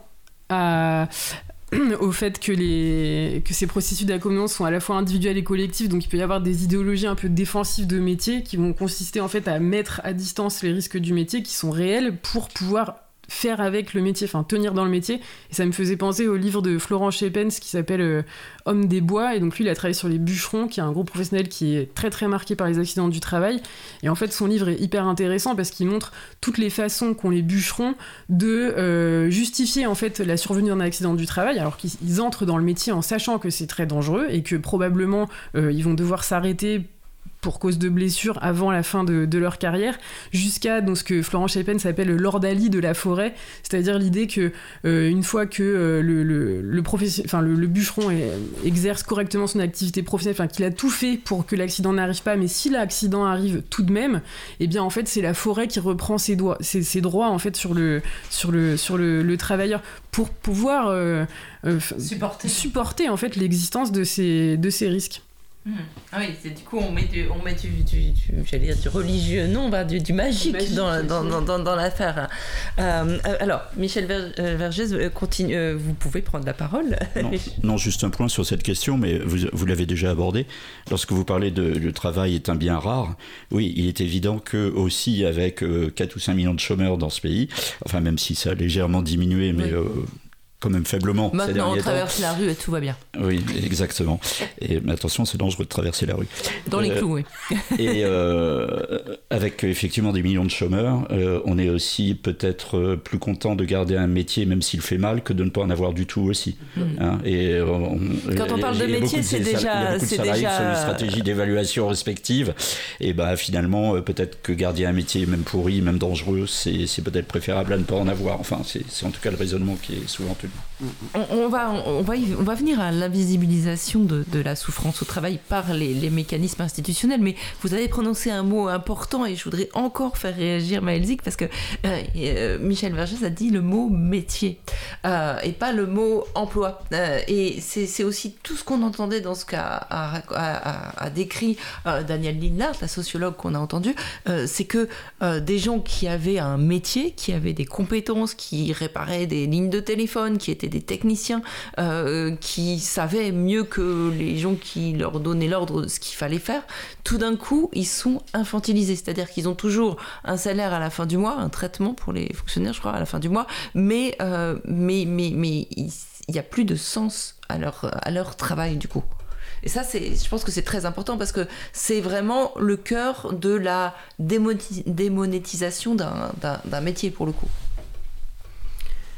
Oui, euh, alors effectivement, bah, bah, Daniel Linhart qu'on a entendu euh, tout à l'heure euh, parle beaucoup en fait de la, de la destruction des collectifs de métiers, enfin la, perte de sens au travail qui est associée à la, perte d'autonomie professionnelle, enfin l'autonomie professionnelle qui est voilà la manière dont le, groupe se construit, des façons d'agir, du sens pour agir sur le, sur le réel, qui est quand même le fondement de l'activité de, de, travail. Et effectivement, avec, enfin, si, on, remonte toujours aux années, au début des années 90, avec des phénomènes de gestionnarisation, de managérisation, mais c'est à faire remonter bien, bien avant, hein, au début de même, même avant Taylor, en fait, à l'idée que les gestes de métier sont coûteux, qu'en fait, mm il, vaudrait mieux être plus efficace et que on peut avoir des gens et ça vous l'avez dit également des gens à côté. Donc chez Taylor c'était euh, le, bureau des méthodes les ingénieurs qui ont, pour caractéristique de ne pas être les travailleurs mais c'est eux-mêmes mais c'est eux qui vont dire comment il faut travailler de la, la plus la plus efficace. Et donc voilà ben, en décomposant les gestes, décomposer les gestes etc mais donc l'idée et ça vous l'avez enfin on peut on peut y voir vraiment euh, on peut voir beaucoup de transformations à l'aune de, cette distinction entre euh, ceux qui conçoivent le travail et ceux qui font le travail. Et donc cet euh, écart de plus en plus grand entre ces deux, euh, activités. Je pense là par exemple au livre de Marianne Dujarrier sur les, sur les planeurs hein, qui, euh, qui nous explique comment euh, au plus loin du travail on conçoit le travail et donc on, on donne des, des, des, directives, des ordres à ceux qui vont faire le travail. C'est ceux qui font les plans, hein. c'est pas les, ceux qui font... pas les avions. C'est pas les avions, c'est ceux qui font les plans. Mais qui regardent les choses de haut quand même. Qui, qui sont loin du travail et qui, euh, qui, font le, qui font le plan et si on pense après au, au, secteur public, on peut, le faire, on peut faire le lien avec le New Public Management ou la nouvelle gestion publique, euh, qui, euh, entre autres, et donc qui est toujours qui débute toujours euh, vers les années 90 avec une injonction à la fois à améliorer la qualité du service public et surtout à réduire les dépenses publiques et qui entre autres va développer une développer l'état stratège c'est-à-dire avec d'un côté les opérateurs de l'autre les états stratèges donc l'état va se découper en opérateurs plus petits Hein, donc euh, avec euh, le développement par exemple des établissements publics administratifs, pour France Télécom c'est aussi le, la, sortie euh, sous forme de société. Et donc vous avez l'État stratège qui très loin va donner les directives et puis ensuite les opérateurs qui exécutent. Et du coup, euh, vous le disiez tout à l'heure aussi au début, Michel Vergès, c'est dommage que les, actionnaires n'étaient pas là au procès parce qu'au final, euh, même euh, le PDG de l'opérateur public ne décide pas véritablement des, ambitions stratégiques en fait. Donc d'une certaine manière, au moins eux se vivent comme des exécutants Et avec, on sait plus tellement où est le, le donneur d'ordre, et donc c'est compliqué après, voilà, de... Ça a été d'ailleurs, enfin, une leur ligne de défense, hein, de dire que c'est pas eux qui ont choisi, donc eux, ils ont été chargés de la mise en œuvre, et ça à tous les échelons hiérarchiques, donc plus personne n'est chargé de la stratégie, et voilà, on découpe, donc je pense que c'est un, un, élément important pour comprendre tout ça. Est-ce que je peux me permettre de dire que dans le cas de Lombard, il dit en plus, je voulais réagir par rapport à ce que vous aviez dit tout à l'heure, euh, Michel, c'est que en plus il a eu aucun regret. Et il a dit explicitement que s'il devait recommencer, il recommencerait exactement la même chose. Alors ça, c'est quand même assez fort. Enfin, euh, au moment où ce procès en appel recommence, je crois quand même qu'il faut entendre tout ça. C'est-à-dire à la fois les actionnaires qui n'ont pas euh, pris, qui n'ont pas pu prendre conscience de ce qui se passait puisqu'ils n'ont pas été là au procès, et cette, euh, machine qui finalement se met en route avec quelqu'un qui ne se sent pas responsable puisqu'en effet il applique une décision, un choix stratégique qui est fait ailleurs. Décidément, vous me faites toujours des bonnes, des bonnes transitions. Mais non, mais je vais d'abord donner la parole à, Pascal. Pascal, dites-nous. Oui, D'ailleurs, euh, en audience, il a bien dit que il avait, c'était une réussite. Le plan Next était une réussite et on a privé les salariés de la fête. La médiatisation des suicides, ça a privé les salariés de la fête. Il a dit ça? Oui, oui, il, a dit ça. il en voulait au syndicat, en effet, d'avoir. C'était à cause des syndicats, des médias. Alors là, les médias sont, c'est la pire des choses, hein, parce que bah, ça, on va pas arranger les choses. C'est à cause d'eux que les gens se sont suicidés par un phénomène de, de mode, hein, parce que Mais alors, voilà. Je, ne peux pas m'empêcher de vous le passer. Hein. Le fameux mot, ça dure 35 secondes, mais on va quand même l'écouter. Les fameux mots de Lombard, suivis de d'autres mots, de celui de, de son successeur. On l'écoute. On marquait un point d'arrêt à cette mode du suicide qui évidemment choque tout le monde. Début mars 2010, en réunion intersyndicale à Paris, Daniel Rochet a une nouvelle d'importance concernant le suicide de Jean-Paul. Je suis très émue, mais bon, j'ai une nouvelle à vous annoncer. Donc, moi, je m'appelle Daniel. Je suis sur le plateau du 10-16 à Annecy. Vous savez ce qui s'est passé le 28 septembre dernier. Donc là, aujourd'hui, on vient d'apprendre que l'IGAS donc, avait statué et le suicide de notre collègue donc, est reconnu en accident de service. Et je suis vraiment euh, contente pour lui, pour sa famille. Le combat n'est pas terminé. C'est le premier suicide là, qui vient d'être reconnu en accident de service. Et c'est une super victoire. Et je pense que l'autoroute est ouverte, comme on nous a dit euh, depuis hier. Et il va falloir vraiment qu'on s'y engouffre pour vraiment euh, que ça change à France Télécom et partout ailleurs. Voilà. Merci.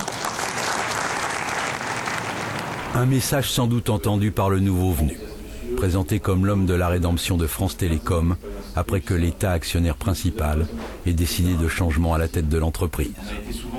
Stéphane Richard arrive, en provenance du cabinet de Christine Lagarde, comme nouveau directeur général, avec un programme fort. Un seul suicide dans une entreprise, un seul suicide, pour lequel, pour lequel on aurait de fortes présomptions d'une causalité d'un lien avec l'environnement professionnel, c'est insupportable. L'idée qu'à notre époque, quelqu'un puisse mettre fin à ses jours parce qu'il est en situation d'échec et même de désespoir dans sa vie professionnelle, c'est une réalité qu'aucune entreprise ne peut accepter. Tous nos efforts sont axés sur, encore une fois, la résorption, l'atténuation euh, des causes du terreau qui, dans une entreprise telle que nous sommes aujourd'hui, peut amener certaines personnes fragiles à passer à l'acte. Ainsi, pour le nouveau patron, le passage à l'acte serait toujours le fait de personnes fragiles. Une phrase qui interpelle. Et voilà, et qui vous a tous interpellé sur ce plateau, autant quasiment que les, les, les, déclarations bon, très connues, mais non moins euh, très scandaleuses de, de, de, Lombard qui parle de, ben voilà, de mode du, du, suicide. Euh, donc voilà, ça, ça c'est les dirigeants, et, ça nous amène à, à, voir un peu ce qui, a, ce qui a pu changer ou pas, parce que bon, il est plein de bonnes intentions, quoique très maladroit aussi, euh, ce, fameux, ce fameux Richard qui arrive après. Euh, mais néanmoins, est-ce que euh, vous qui y étiez, euh, Pascal, est-ce que ça a vraiment changé? Est-ce qu'il y a eu un coup d'arrêt à ces, politiques délétères qui ont amené tant de gens à mourir du travail? Oui, il y, a eu un coup d'arrêt, il y a eu l'arrêt des, mobilités forcées. Mhm. Euh, donc ça, ça a vraiment euh, desserré le collier qui étranglait un peu tout le monde. Euh, le collier est resté. Ouais. Euh, et, euh, et, le collier concrètement c'était quoi? C'était je crois alors on a vu un enfin, ce qu'on a entendu là c'était un extrait du, du documentaire excellent d'ailleurs Orange Amer qui démontre enfin qui, qui montre euh, la surveillance, l'écoute des appels, le flicage, le chronométrage, les gens qui étaient là pour faire du conseil pour qui étaient là pour que leurs usagers soient satisfaits. Tout d'un coup il faut qu'ils leur fourguent des produits, des produits, des nouveaux produits tout le temps. C'est tout ça le collier, comme vous dites? Oui, alors ce qui a pu changer, c'est d'une part le fait, euh, l'arrêt des fermetures des sites. Donc les sites euh, ont continué à exister jusqu'à tant qu'il y a du monde, c'est-à-dire qu'ils ont dépéri euh, petit à petit. Ça, c'est pas très réjouissant en termes de conditions de travail. Non, non, non, mais c'est différent. Ouais c'est la euh, Stéphane Richard, je crois, avait dit je ne veux plus de cette violence brutale, et je confirme que la violence n'était plus brutale. Mais elle était là. Il y a eu donc euh, ça d'une part, euh, par rapport au, script. Où la, collègue a parlé qu'on pouvait peut-être enlever le et et c'est tout.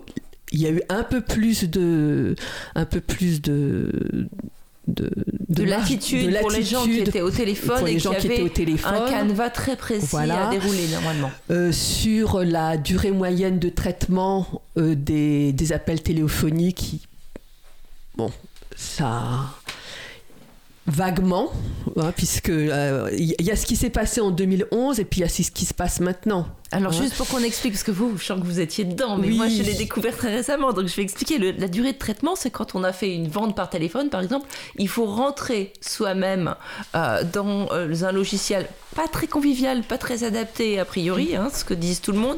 Euh, eh bien, quelle vente on a fait et ce qu'il faut faire derrière, c'est-à-dire il faut leur changer leur débit, mmh. ceci, cela mmh. pour les gens. Donc ça, c'est la même personne qui fait la vente et qui ensuite traite et envoie toutes les opérations et ça peut prendre un temps fou. ensuite ou pas ensuite, euh, c'est-à-dire ça peut en même temps.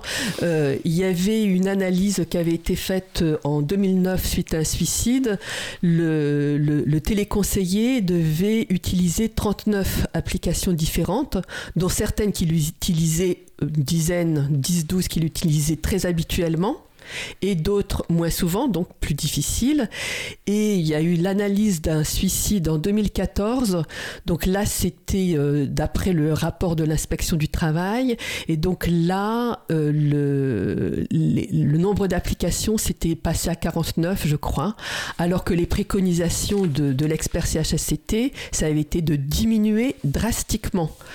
Et, et donc le nombre d'applications utilisées par euh, les téléconseillers, mais aussi par tout salarié d'Orange, ça s'est démultiplié de manière, euh, j'allais dire, exponentielle. Alors sans bien sûr euh, matériel euh, ergonomique, c'est-à-dire qu'ils avaient, enfin, dans les images qu'on voit, ils ont l'écran rempli d'icônes, de, d'onglets où ils n'arrivent même plus à lire ce qu'il y a dessus. Enfin, c'est juste l'enfer, quoi. Alors pour certains salariés, ils ont deux, deux ou trois écrans, sauf quand ils sont en télétravail. Ils ont une seule tête, en fait.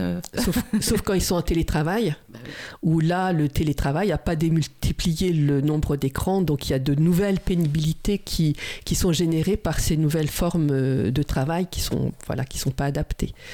Euh, ce que je voulais dire aussi par rapport, euh, enfin il y avait quelque chose qui m'avait frappé en, en, réunion RH puisque je travaillais à l'époque, j'étais assistante sociale du travail et notre DRH avait dit bon là le, les organisations syndicales instrumentalisent la souffrance au travail et euh, on a sifflé la fin de la récréation. Ça veut dire Mais Ça veut dire que 2011-2014, c'était une parenthèse. D'accord. 2011-2014, une parenthèse. Oui. Ah oui, ça veut dire que voilà, ils ont fait un monde honorable et depuis 2014, bon bah on a digéré les suicides et on va pouvoir euh, continuer les bonnes méthodes d'avant. En tout cas, la souffrance au travail est instrumentalisée donc par les organisations syndicales. C'est plus leur discours. Hein, c'est plus, c'est plus, une réalité. Voilà, c'est plus la petite, plus la petite musique. La musique, ils l'entendent et ils la délégitiment. Euh, voilà. Et euh, les, méthodes, effectivement, sont, sont différentes. Il y a eu, alors j'ai oublié les chiffres, mais le, les pertes d'emploi euh, sous Stéphane Richard ont été aussi très importantes. Mhm. Euh, voilà, autant en, un peu plus de temps, mais autant de pertes que, euh, que sous Lombard, où c'était déjà difficile parce qu'on n'était pas assez nombreux. Il y a des surcharges de travail dans un peu tous les services. Voilà, donc la, la, souffrance continue à exister. C'est la brutalité. Après, euh, Stéphane Richard a mis en place des, des, RH de proximité. Alors, il paraît que ça marche pas terrible. Bah, disons qu'ils sont pas formés aux ressources humaines. Et on n'arrive pas à les joindre. Parfois, oui, parce qu'ils sont de proximité à 150, 200, 300, Eux-mêmes dans un centre d'appel. Voilà, ça peut aussi. Et euh, pas formés. Et ils sont là pour taper sur l'épaule des gens en disant euh, Ouais, t'es pas bien, on, sait, on sait que le travail c'est dur. Euh, prends un arrêt maladie, va, faut que tu prennes du recul. Prends un arrêt maladie, c'est-à-dire fais payer par la collectivité le mal qu'on te fait. Voilà. Donc on, reconnaît la souffrance, mais bon, ben c'est comme ça, quoi. Donc c'est un peu c'est un peu différent. Euh, les voilà, les personnes savent que c'est cette fois-ci, les personnes savent que c'est à cause du travail, que c'est pas complètement de leur faute. C'est peut-être juste là qu'il y a eu un petit changement. Euh, qui fait que les gens sont peut-être moins gravement malades ou bien euh, se suicident pas. Euh, parce que ils savent que c'est pas complètement eux.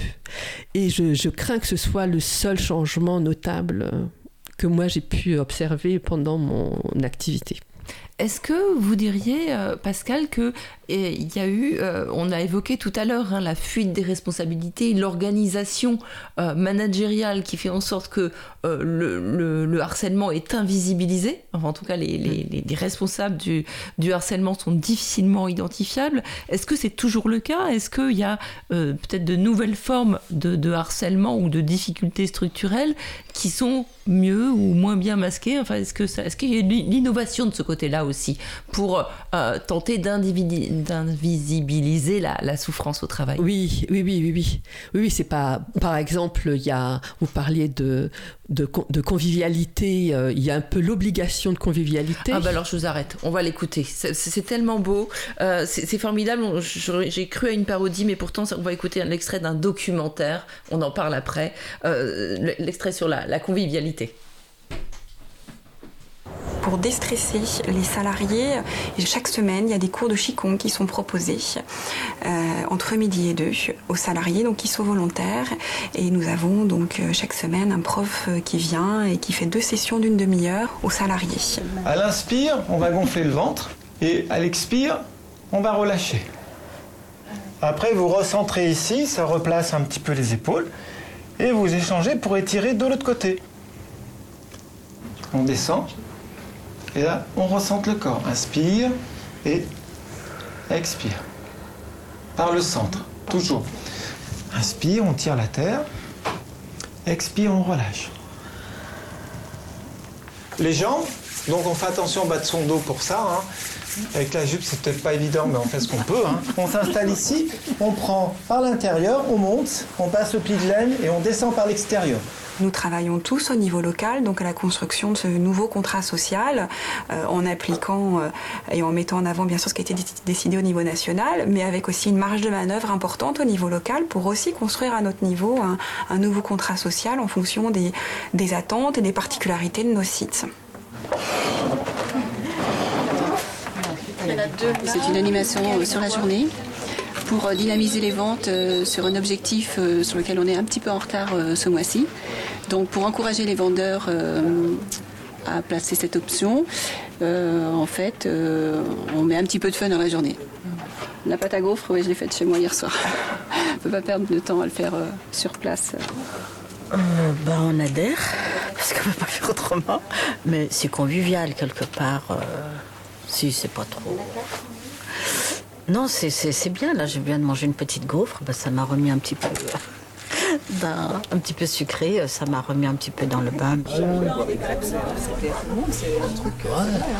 Je trouve ça, ça passera sur France 5. Pas les hommes, mais les femmes sont très mais Les crêpes, ça plaît toujours à tout le monde. Moi, j'ai un budget convivialité. Et donc, on a fait un barbecue. C'était le choix de l'équipe merguez de taureau au mois de juin. Et petit barbecue dans l'équipe, Gérard a apprécié d'ailleurs. Mais il y a plein, ça fait partie des différents leviers managériaux, on a des budgets, quand il fait très chaud on fait des, journées glaces, il y a des boissons fraîches, on a des frigos, il y a des boissons fraîches, mais ça je le décorale complètement de la partie commerce. Il y a beaucoup d'entreprises où il y a une, une vie, une convivialité des salariés informelle qui fonctionne bien, etc. Et il y a des entreprises qui ont tout fait pour la détruire. Alors après, quand on veut la reconstruire, c'est tout à fait artificiel. Le jour où les salariés auront les moyens de bien répondre aux clients, euh, la convivialité viendra derrière. Hein. Mais il ne faut pas forcément faire les choses à l'envers. Aujourd'hui, animation sur Internet Everywhere. À chaque Internet Everywhere vendu, vous tournez la roue, la grande roue qui est au fond, et vous aurez un ou des lots, suivant ce que vous avez vendu, qui peuvent aller jusqu'à chaque cadeau de 50 euros. Et puis bah, gaufres et crêpes euh, à discrétion, si ça peut vous donner des calories pour vous donner la pêche pour vendre. Voilà, euh, je voulais vous faire entendre ça parce que c'est vrai que c'est surréaliste. Et euh, là, pour le coup, les gens qui ont fait la pièce de théâtre censée parodier, ils n'ont même pas pu besoin de, parodier. Parce ah que là, on, est, on est dans la, dans la pure comédie. C'est une pièce de théâtre? Non, non, non, non, ça c'est la réalité. Mais les gens qui ont fait les ah, impactés. Euh, non, non, c'est non, non. C'est vrai hein. qu'effectivement, il y, a confusion possible. Oui, oui, bah, non, non, les, les, personnes qui ont les, les, scènes désimpactées, ce sont des, oui, voilà. ce sont des choses réelles. ce sont des choses réelles, mais là, pour le coup, ils sont parfois un peu exagéré ou enfin en tout cas mise en scène la mise en scène. là il n'y avait pas besoin de mise en scène quoi. Oui. Non mais ça c'est toujours comme enfin c'est c'est toujours comme ça, encore, ah oui oui ça existe encore. Pour les managers on a aussi les ateliers du rire les ateliers du rire, on apprend à rire. Enfin voilà, c'est il y, a vraiment profusion de, de, possibilités de formation, euh, euh, en, même en même à distance. Hein, pour euh, et la question que je me pose parfois, c'est quand est-ce qu'ils auraient le temps de le faire? Parce qu'ils sont pressurisés. Donc euh, il y a tout un tas d'offres comme ça qui peuvent être euh, alléchantes, mais, euh, mais insultantes, un bon d'achat. moi, si je fais bien mon travail, j'ai pas besoin qu'on j'ai besoin qu'on me donne du salaire. Non, mais les, pour, pour certaines personnes, pour certaines personnes qui ont vécu la période noire, ils n'avaient qu'une qu'une envie, c'était oublier. Et n'importe quoi était bon pour oublier. Hmm. Et ça, l'entreprise, elle est rentrée dedans euh, voilà, elle a, elle a profité, euh, j'allais dire, de, de cette, cette appétence à, vraiment oublier pour proposer de la distraction. Pas, du, pas du jeu, parce que du jeu, ça, ça, ça fait travailler les, les neurones, ça fait travailler l'affectif.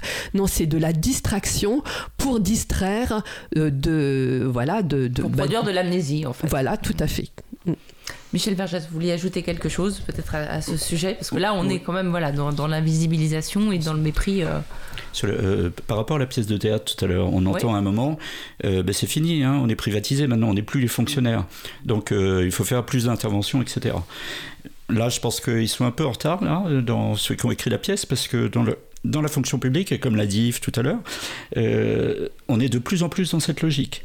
On est de plus en plus dans cette logique, c'est-à-dire avec la variable des effectifs, qui va sans cesse se réduisant, on, le voit à l'hôpital.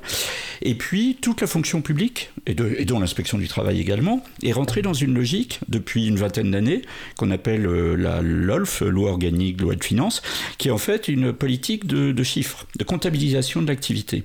Et donc, ça conduit à, traquer euh, les agents de la fonction publique pour leur demander de faire de plus en plus de contrôles. On se fiche du contenu des contrôles, de leur intérêt, de l'intérêt des contrôles, des enjeux sociaux ou euh, des contrôles, ce qu'il faut, il faut faire du chiffre. C'est une logique euh, de plus en plus démente, basée sur une pure logique arithmétique. C'est-à-dire que les gens qui avaient un métier, qui faisaient eux-mêmes les choses, ils ont perdu le droit de le faire et ils contrôlent des sous-traitants qu'ils font pour moins cher, en fait, en partie. Oui, ça peut être ça, mais ça peut être aussi même euh, si vous restez dans le cadre de la fonction publique, on va vous inciter à faire des contrôles de plus en plus superficiels. Par exemple, quand vous êtes un, quand vous êtes euh, comment dire un corps de contrôle comme l'inspection du, travail, comme les policiers, il faut faire du comme euh, vous imaginez une enquête risques psychosociaux comme celle sur les établissements de France Télécom ou d'autres, c'est des enquêtes longues qui peuvent durer des fois des semaines. Il faut éplucher des tas de documents, il faut faut faire des analyses, enfin il faut écouter, écouter plein de gens, ça prend des semaines, ça peut prendre des semaines. Eh bien, au bout du compte, vous aurez un contrôle, une petite croix dans une case. Alors que vous passez sur un chantier, vous dites, eh, vous mettez trois garde-corps, là, en cinq minutes, vous avez la même croix. Donc, c'est désastreux, et sur la perte de sens du métier, évidemment, c'est une débâcle. Hein. C'est une débâcle. Et ça, ça rejoint quelque chose qui est assez général sur la, fonction publique, sur les métiers qui avaient du sens, qui ont été dénoncés. Bah, je ne sais pas si vous vous souvenez de l'appel des appels de Roland Gori à l'époque. Mm. Euh, tous les services publics se plaignaient de ça. Oui, oui, euh, je pense qu'on le retrouve, euh, bon, bien sûr, à l'hôpital. Hein, là, c'est, ça en devient même mm. très, très tragique. Mais c'est tragique dans pas mal d'administrations. Ça, ça l'a été, par exemple, à une époque. Donc, Yves en a parlé pour l'inspection du travail. On, a eu pas mal de suicides. Mais ça a été aussi le cas à l'ONF, par exemple. Mm-hmm, Il y avait beaucoup de suicides dans les les années 2005-2010, énormément. Je, je, ne sais pas aujourd'hui, je ne connais pas la situation, mais ça a été aussi désastreux. Je voulais revenir aussi, j'ai un petit point sur euh, ce procès France Télécom et, d'une certaine façon, euh, l'affaire est presque, et je m'en excuse hein, pour les salariés qui l'ont subi, mais l'affaire est presque trop, euh, enfin est presque caricaturale. Avec, c'est, on, parlait de maladresse des dirigeants, on parle de, enfin on, a cité maintes et maintes fois, de toute façon il faudrait qu'ils passent par la porte ou par la fenêtre. Enfin les, c'est, un langage extrêmement outrancier de la part des dirigeants, et, et, ils le sont restés même jusqu'à la fin du procès, hein, puisque donc Lombard disait qu'il ne regrettait rien, etc. Et, et, et, on le dit ouvertement, etc. L'intérêt, c'est, enfin, le, problème peut-être, c'est qu'il y a beaucoup d'entreprises où on est peut-être plus habile et on cache davantage euh, les logiques organisationnelles qui, qui sont derrière. Et, mais... alors, par exemple, comment on fait? C'était un peu la question que je posais à Pascal. Si vous avez des. Voilà, dites-nous. voilà, bah, euh, qui, qui, veut en parler, en parle. Mais bah. c'est vrai que c'est bien d'avoir quelques pistes de concrètement comment ils font? Alors, nous, justement, enfin, moi, ce que je voulais dire, c'est que notre association SD Pro, elle s'est portée partie civile précisément là-dessus. Parce que nous, ils ne nous ont pas fait de mal, l'association. Mhm. Par contre, on a accompagné des victimes. Et nous avons constaté quoi? C'est que pour toutes ces victimes, c'était un parcours du combattant. Et pourquoi? Parce que, parallèlement, à l'organisation de cette détresse qui a poussé des gens au suicide, beaucoup de gens au suicide à France Télécom, Lombard a parallèlement organisé le déni de cela. Donc c'est-à-dire que euh, quand, quand on dit euh, bah finalement bon voilà ils ont fait un geste technique hein, on leur a demandé de faire ça ils l'ont fait ah oui, d'accord, mais d'abord ils ont mis du zèle hein, quand même hein, à le faire. Et puis deuxièmement, euh, ça c'était pas dans le paquet, ils ont organisé le déni, c'est-à-dire que toute possibilité de mettre en évidence la part que le travail avait pu avoir dans un suicide, une tentative de suicide, une, euh, une dépression, etc., ils ont créé les conditions pour que ça ne puisse pas se voir. Alors les mécanismes, eh ben, par exemple, ils ont utilisé le fait que à France Télécom à l'époque, la commission de réforme qui euh, regarde si vous avez euh, en effet été victime d'un accident de service ou euh, d'une maladie contractée en service, sachant que la santé mentale ne fait pas partie du tableau de reconnaissance des maladies professionnelles, donc on est dans la reconnaissance d'une maladie contractée en service mhm. à caractère professionnel. Hein. Bon, mais tout ça c'est un petit peu technique.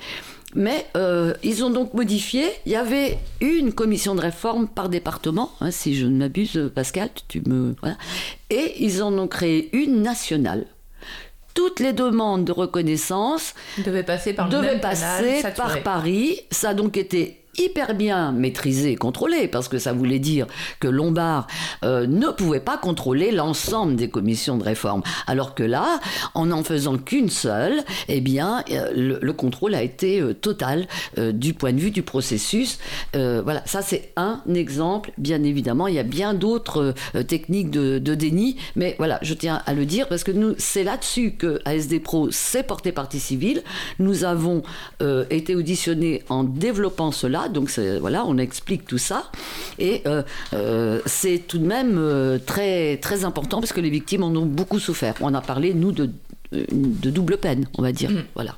Bien sûr. Alors, je ne sais pas s'il y a d'autres. d'autres... Oui, euh, vous voulez ajouter quelque chose sur ce thème? Oui, moi j'avais envie de revenir sur le sur le l'extrait qui a été diffusé tout à l'heure avec le, monsieur, le prof de, de Qigong, là, qui, qui, donc, nous dit comment respirer et tout ça. Et. Et finalement, en fait, en gros, on pourrait se dire que ce monsieur, il, aide les salariés qui vont à la séance de Qigong entre l'heure de sur midi et deux euh, à euh, mieux gérer leur stress, parce que c'est ça quand même, apprendre à respirer, c'est arriver à, gérer son stress. Et donc, Qu'est-ce qui se passe là? C'est qu'on propose aux salariés de s'adapter au risque du travail. Je reviens là-dessus parce que ce- c'est c'est- cette façon de prévenir les risques par des méthodes hygiénistes, c'est-à-dire où on va adapter euh, l'homme euh, au risque et pas du tout se préoccuper, enfin, et du coup, euh, se détourner le regard euh, des risques et donc de l'organisation du travail, et donc finalement on pourrait aussi remonter au rapport de production, euh, c'est peut-être ce qu'on, enfin il faut voir, mais c'est peut-être ce qu'on observe aujourd'hui de plus en plus avec des, employeurs qui de plus en plus se préoccupent de la prévention des risques non professionnels. Donc ils vont s'occuper de comment leurs salariés s'alimentent, comment leurs salariés dorment, est-ce qu'ils font du sport, etc.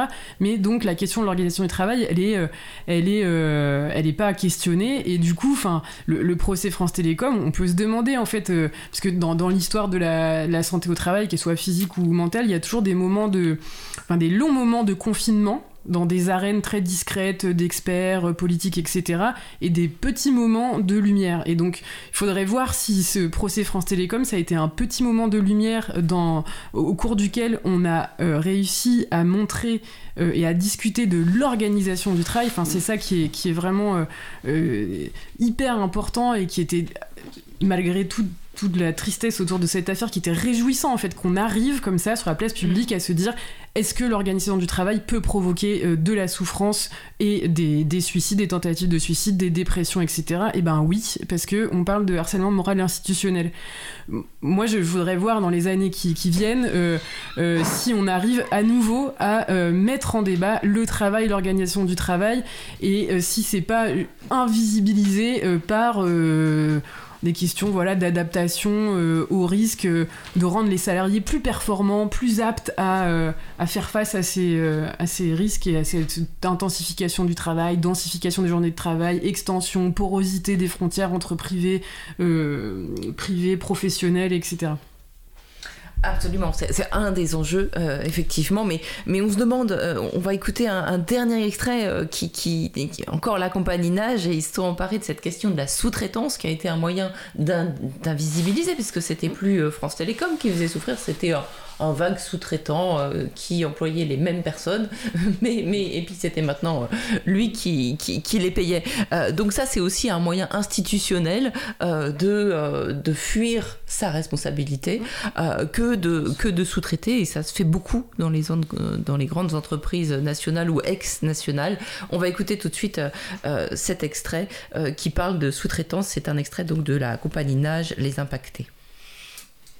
Bon, dites donc, euh, Oui, cette euh, convention collective là, oui. ça nous contraint. Ah, ah oui. Oui, oui. Bon, comment on en sort? Ah ben, on, on peut pas. C'est pour ça que ça nous contraint. On peut pas. Comment ça on peut pas? Ben non.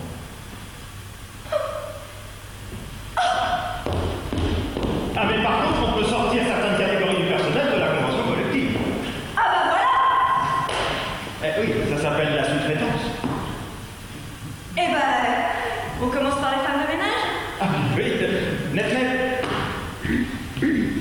Voilà, on voudrait sous-traiter le nettoyage. Oui, seulement, voilà, si on le fait, il va falloir se séparer d'une certaine catégorie du personnel et on ne pouvait pas avoir un plan social sur le dos. Vraiment, c'est pas très bien. Non. Alors, vous avez le contrat si vous pouvez réengager les personnes dont on doit se séparer. Pas de problème. Pas de problème. Pas de problème. Euh, les femmes de ménage, mesdames,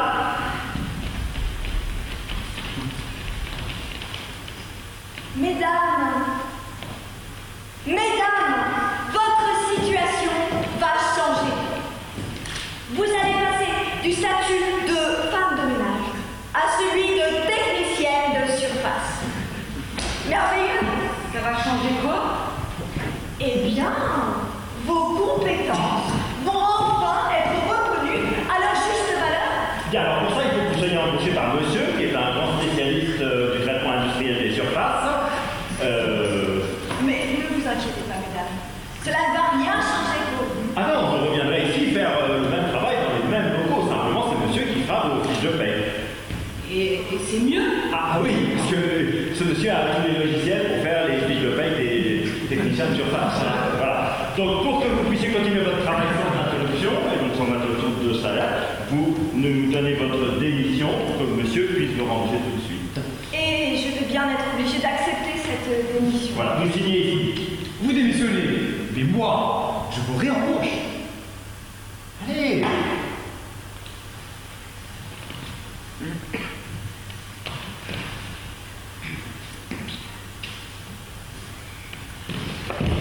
Elles sont à vous. Bien, je vous fais vos CDD. Ah, CDD Et notre ancienneté Moi, je ne vous connais pas. Voilà, donc ça c'était voilà, ça illustre parfaitement euh, ce qui se passe réellement. Alors là c'est du théâtre pour le coup, mais euh, ça, fait écho à une situation qui est, qui est bien réelle. Il est malheureusement temps de se quitter, mais bon, je pense que le travail est un sujet qui et la souffrance au travail est un sujet qui reviendra dans cette émission. Vous reviendrez donc nous en parler. Plusieurs petites choses à, vous annoncer. Euh, Peut-être qu'on fait un, on refait un rapide tour de table, notamment pour signaler vos organisations. Yves Sinigaglia, vous vous ne pas perdre sa vie à la gagner, c'est où, c'est quand, c'est pour qui Alors, c'est deux fois par mois à la Bourse du Travail de Paris à 17 de 17h à 20h. C'est gratuit Évidemment que c'est gratuit. Vous êtes reçu par des médecins du travail, des psychologues, des inspecteurs du travail, des militants, euh, des syndicalistes pour euh, vous aider à comprendre votre situation. Deuxièmement, vous aider à tenter de la résoudre. D'accord. Voilà, et ça c'est... prend rendez-vous ou on vient euh, Non, spontané sans rendez-vous. Sans Donc vous allez sur la, si vous voulez, vous allez sur la, sur le site. euh, Ne pas perdre sa vie à la ouais, gagner. Et donc c'est le premier vendredi du mois et le troisième lundi du mois. Parfait. Sauf Vendredi, pendant lundi. les périodes de vacances. Très bien. Euh, Frédéric Guillon, très vite. Euh, donc, euh, ADS Pro. Non, alors c'est ASD Pro. ASD Pro, bah, je suis toujours dyslexique. Euh, donc, vous sortez un film bientôt, important. Oui, alors d'abord, euh, ASD Pro, c'est un site asdpro.fr. Euh, et par ailleurs, donc euh, en effet, euh, signaler que le 29 juin, il y aura une première projection du film Souffrance au travail, on lâche rien, qui a été euh, financé avec l'argent gagné au procès. Bon, bravo, saine utilisation. Euh, vous voulez, euh, Pascal Saint- Saint-André-des-Arts. Au Saint-André-des-Arts. Très bon cinéma, bravo. À Paris. Euh, bah, Pascal, vous voulez nous signaler euh, un manifeste euh, du mois d'avril sur les accidents du travail? Rapidement. Oui, le 28 avril, c'est la commémoration internationale des, pour les accidentés du travail. Et euh, cette année, euh, sur Paris, il y a eu une première initiative avec un débat le 28 avril. Et euh, c'est un, à- suite à cette initiative, il y a un manifeste qui va sortir euh, ces jours-ci pour interpeller les candidats aux législatives sur les nécessités législatives qu'il faut changer, entre autres l'annulation des lois El, El Khomri, Voilà. etc. On, on- on en reparlera sur cette antenne. Je dois tous vous remercier. Merci beaucoup à tous. Euh, restez à l'écoute. On va parler vélo maintenant et aussi restez à l'écoute de l'actualité. Suivez ce procès en appel de France Télécom qui nous concerne tous. Merci beaucoup. Merci à vous.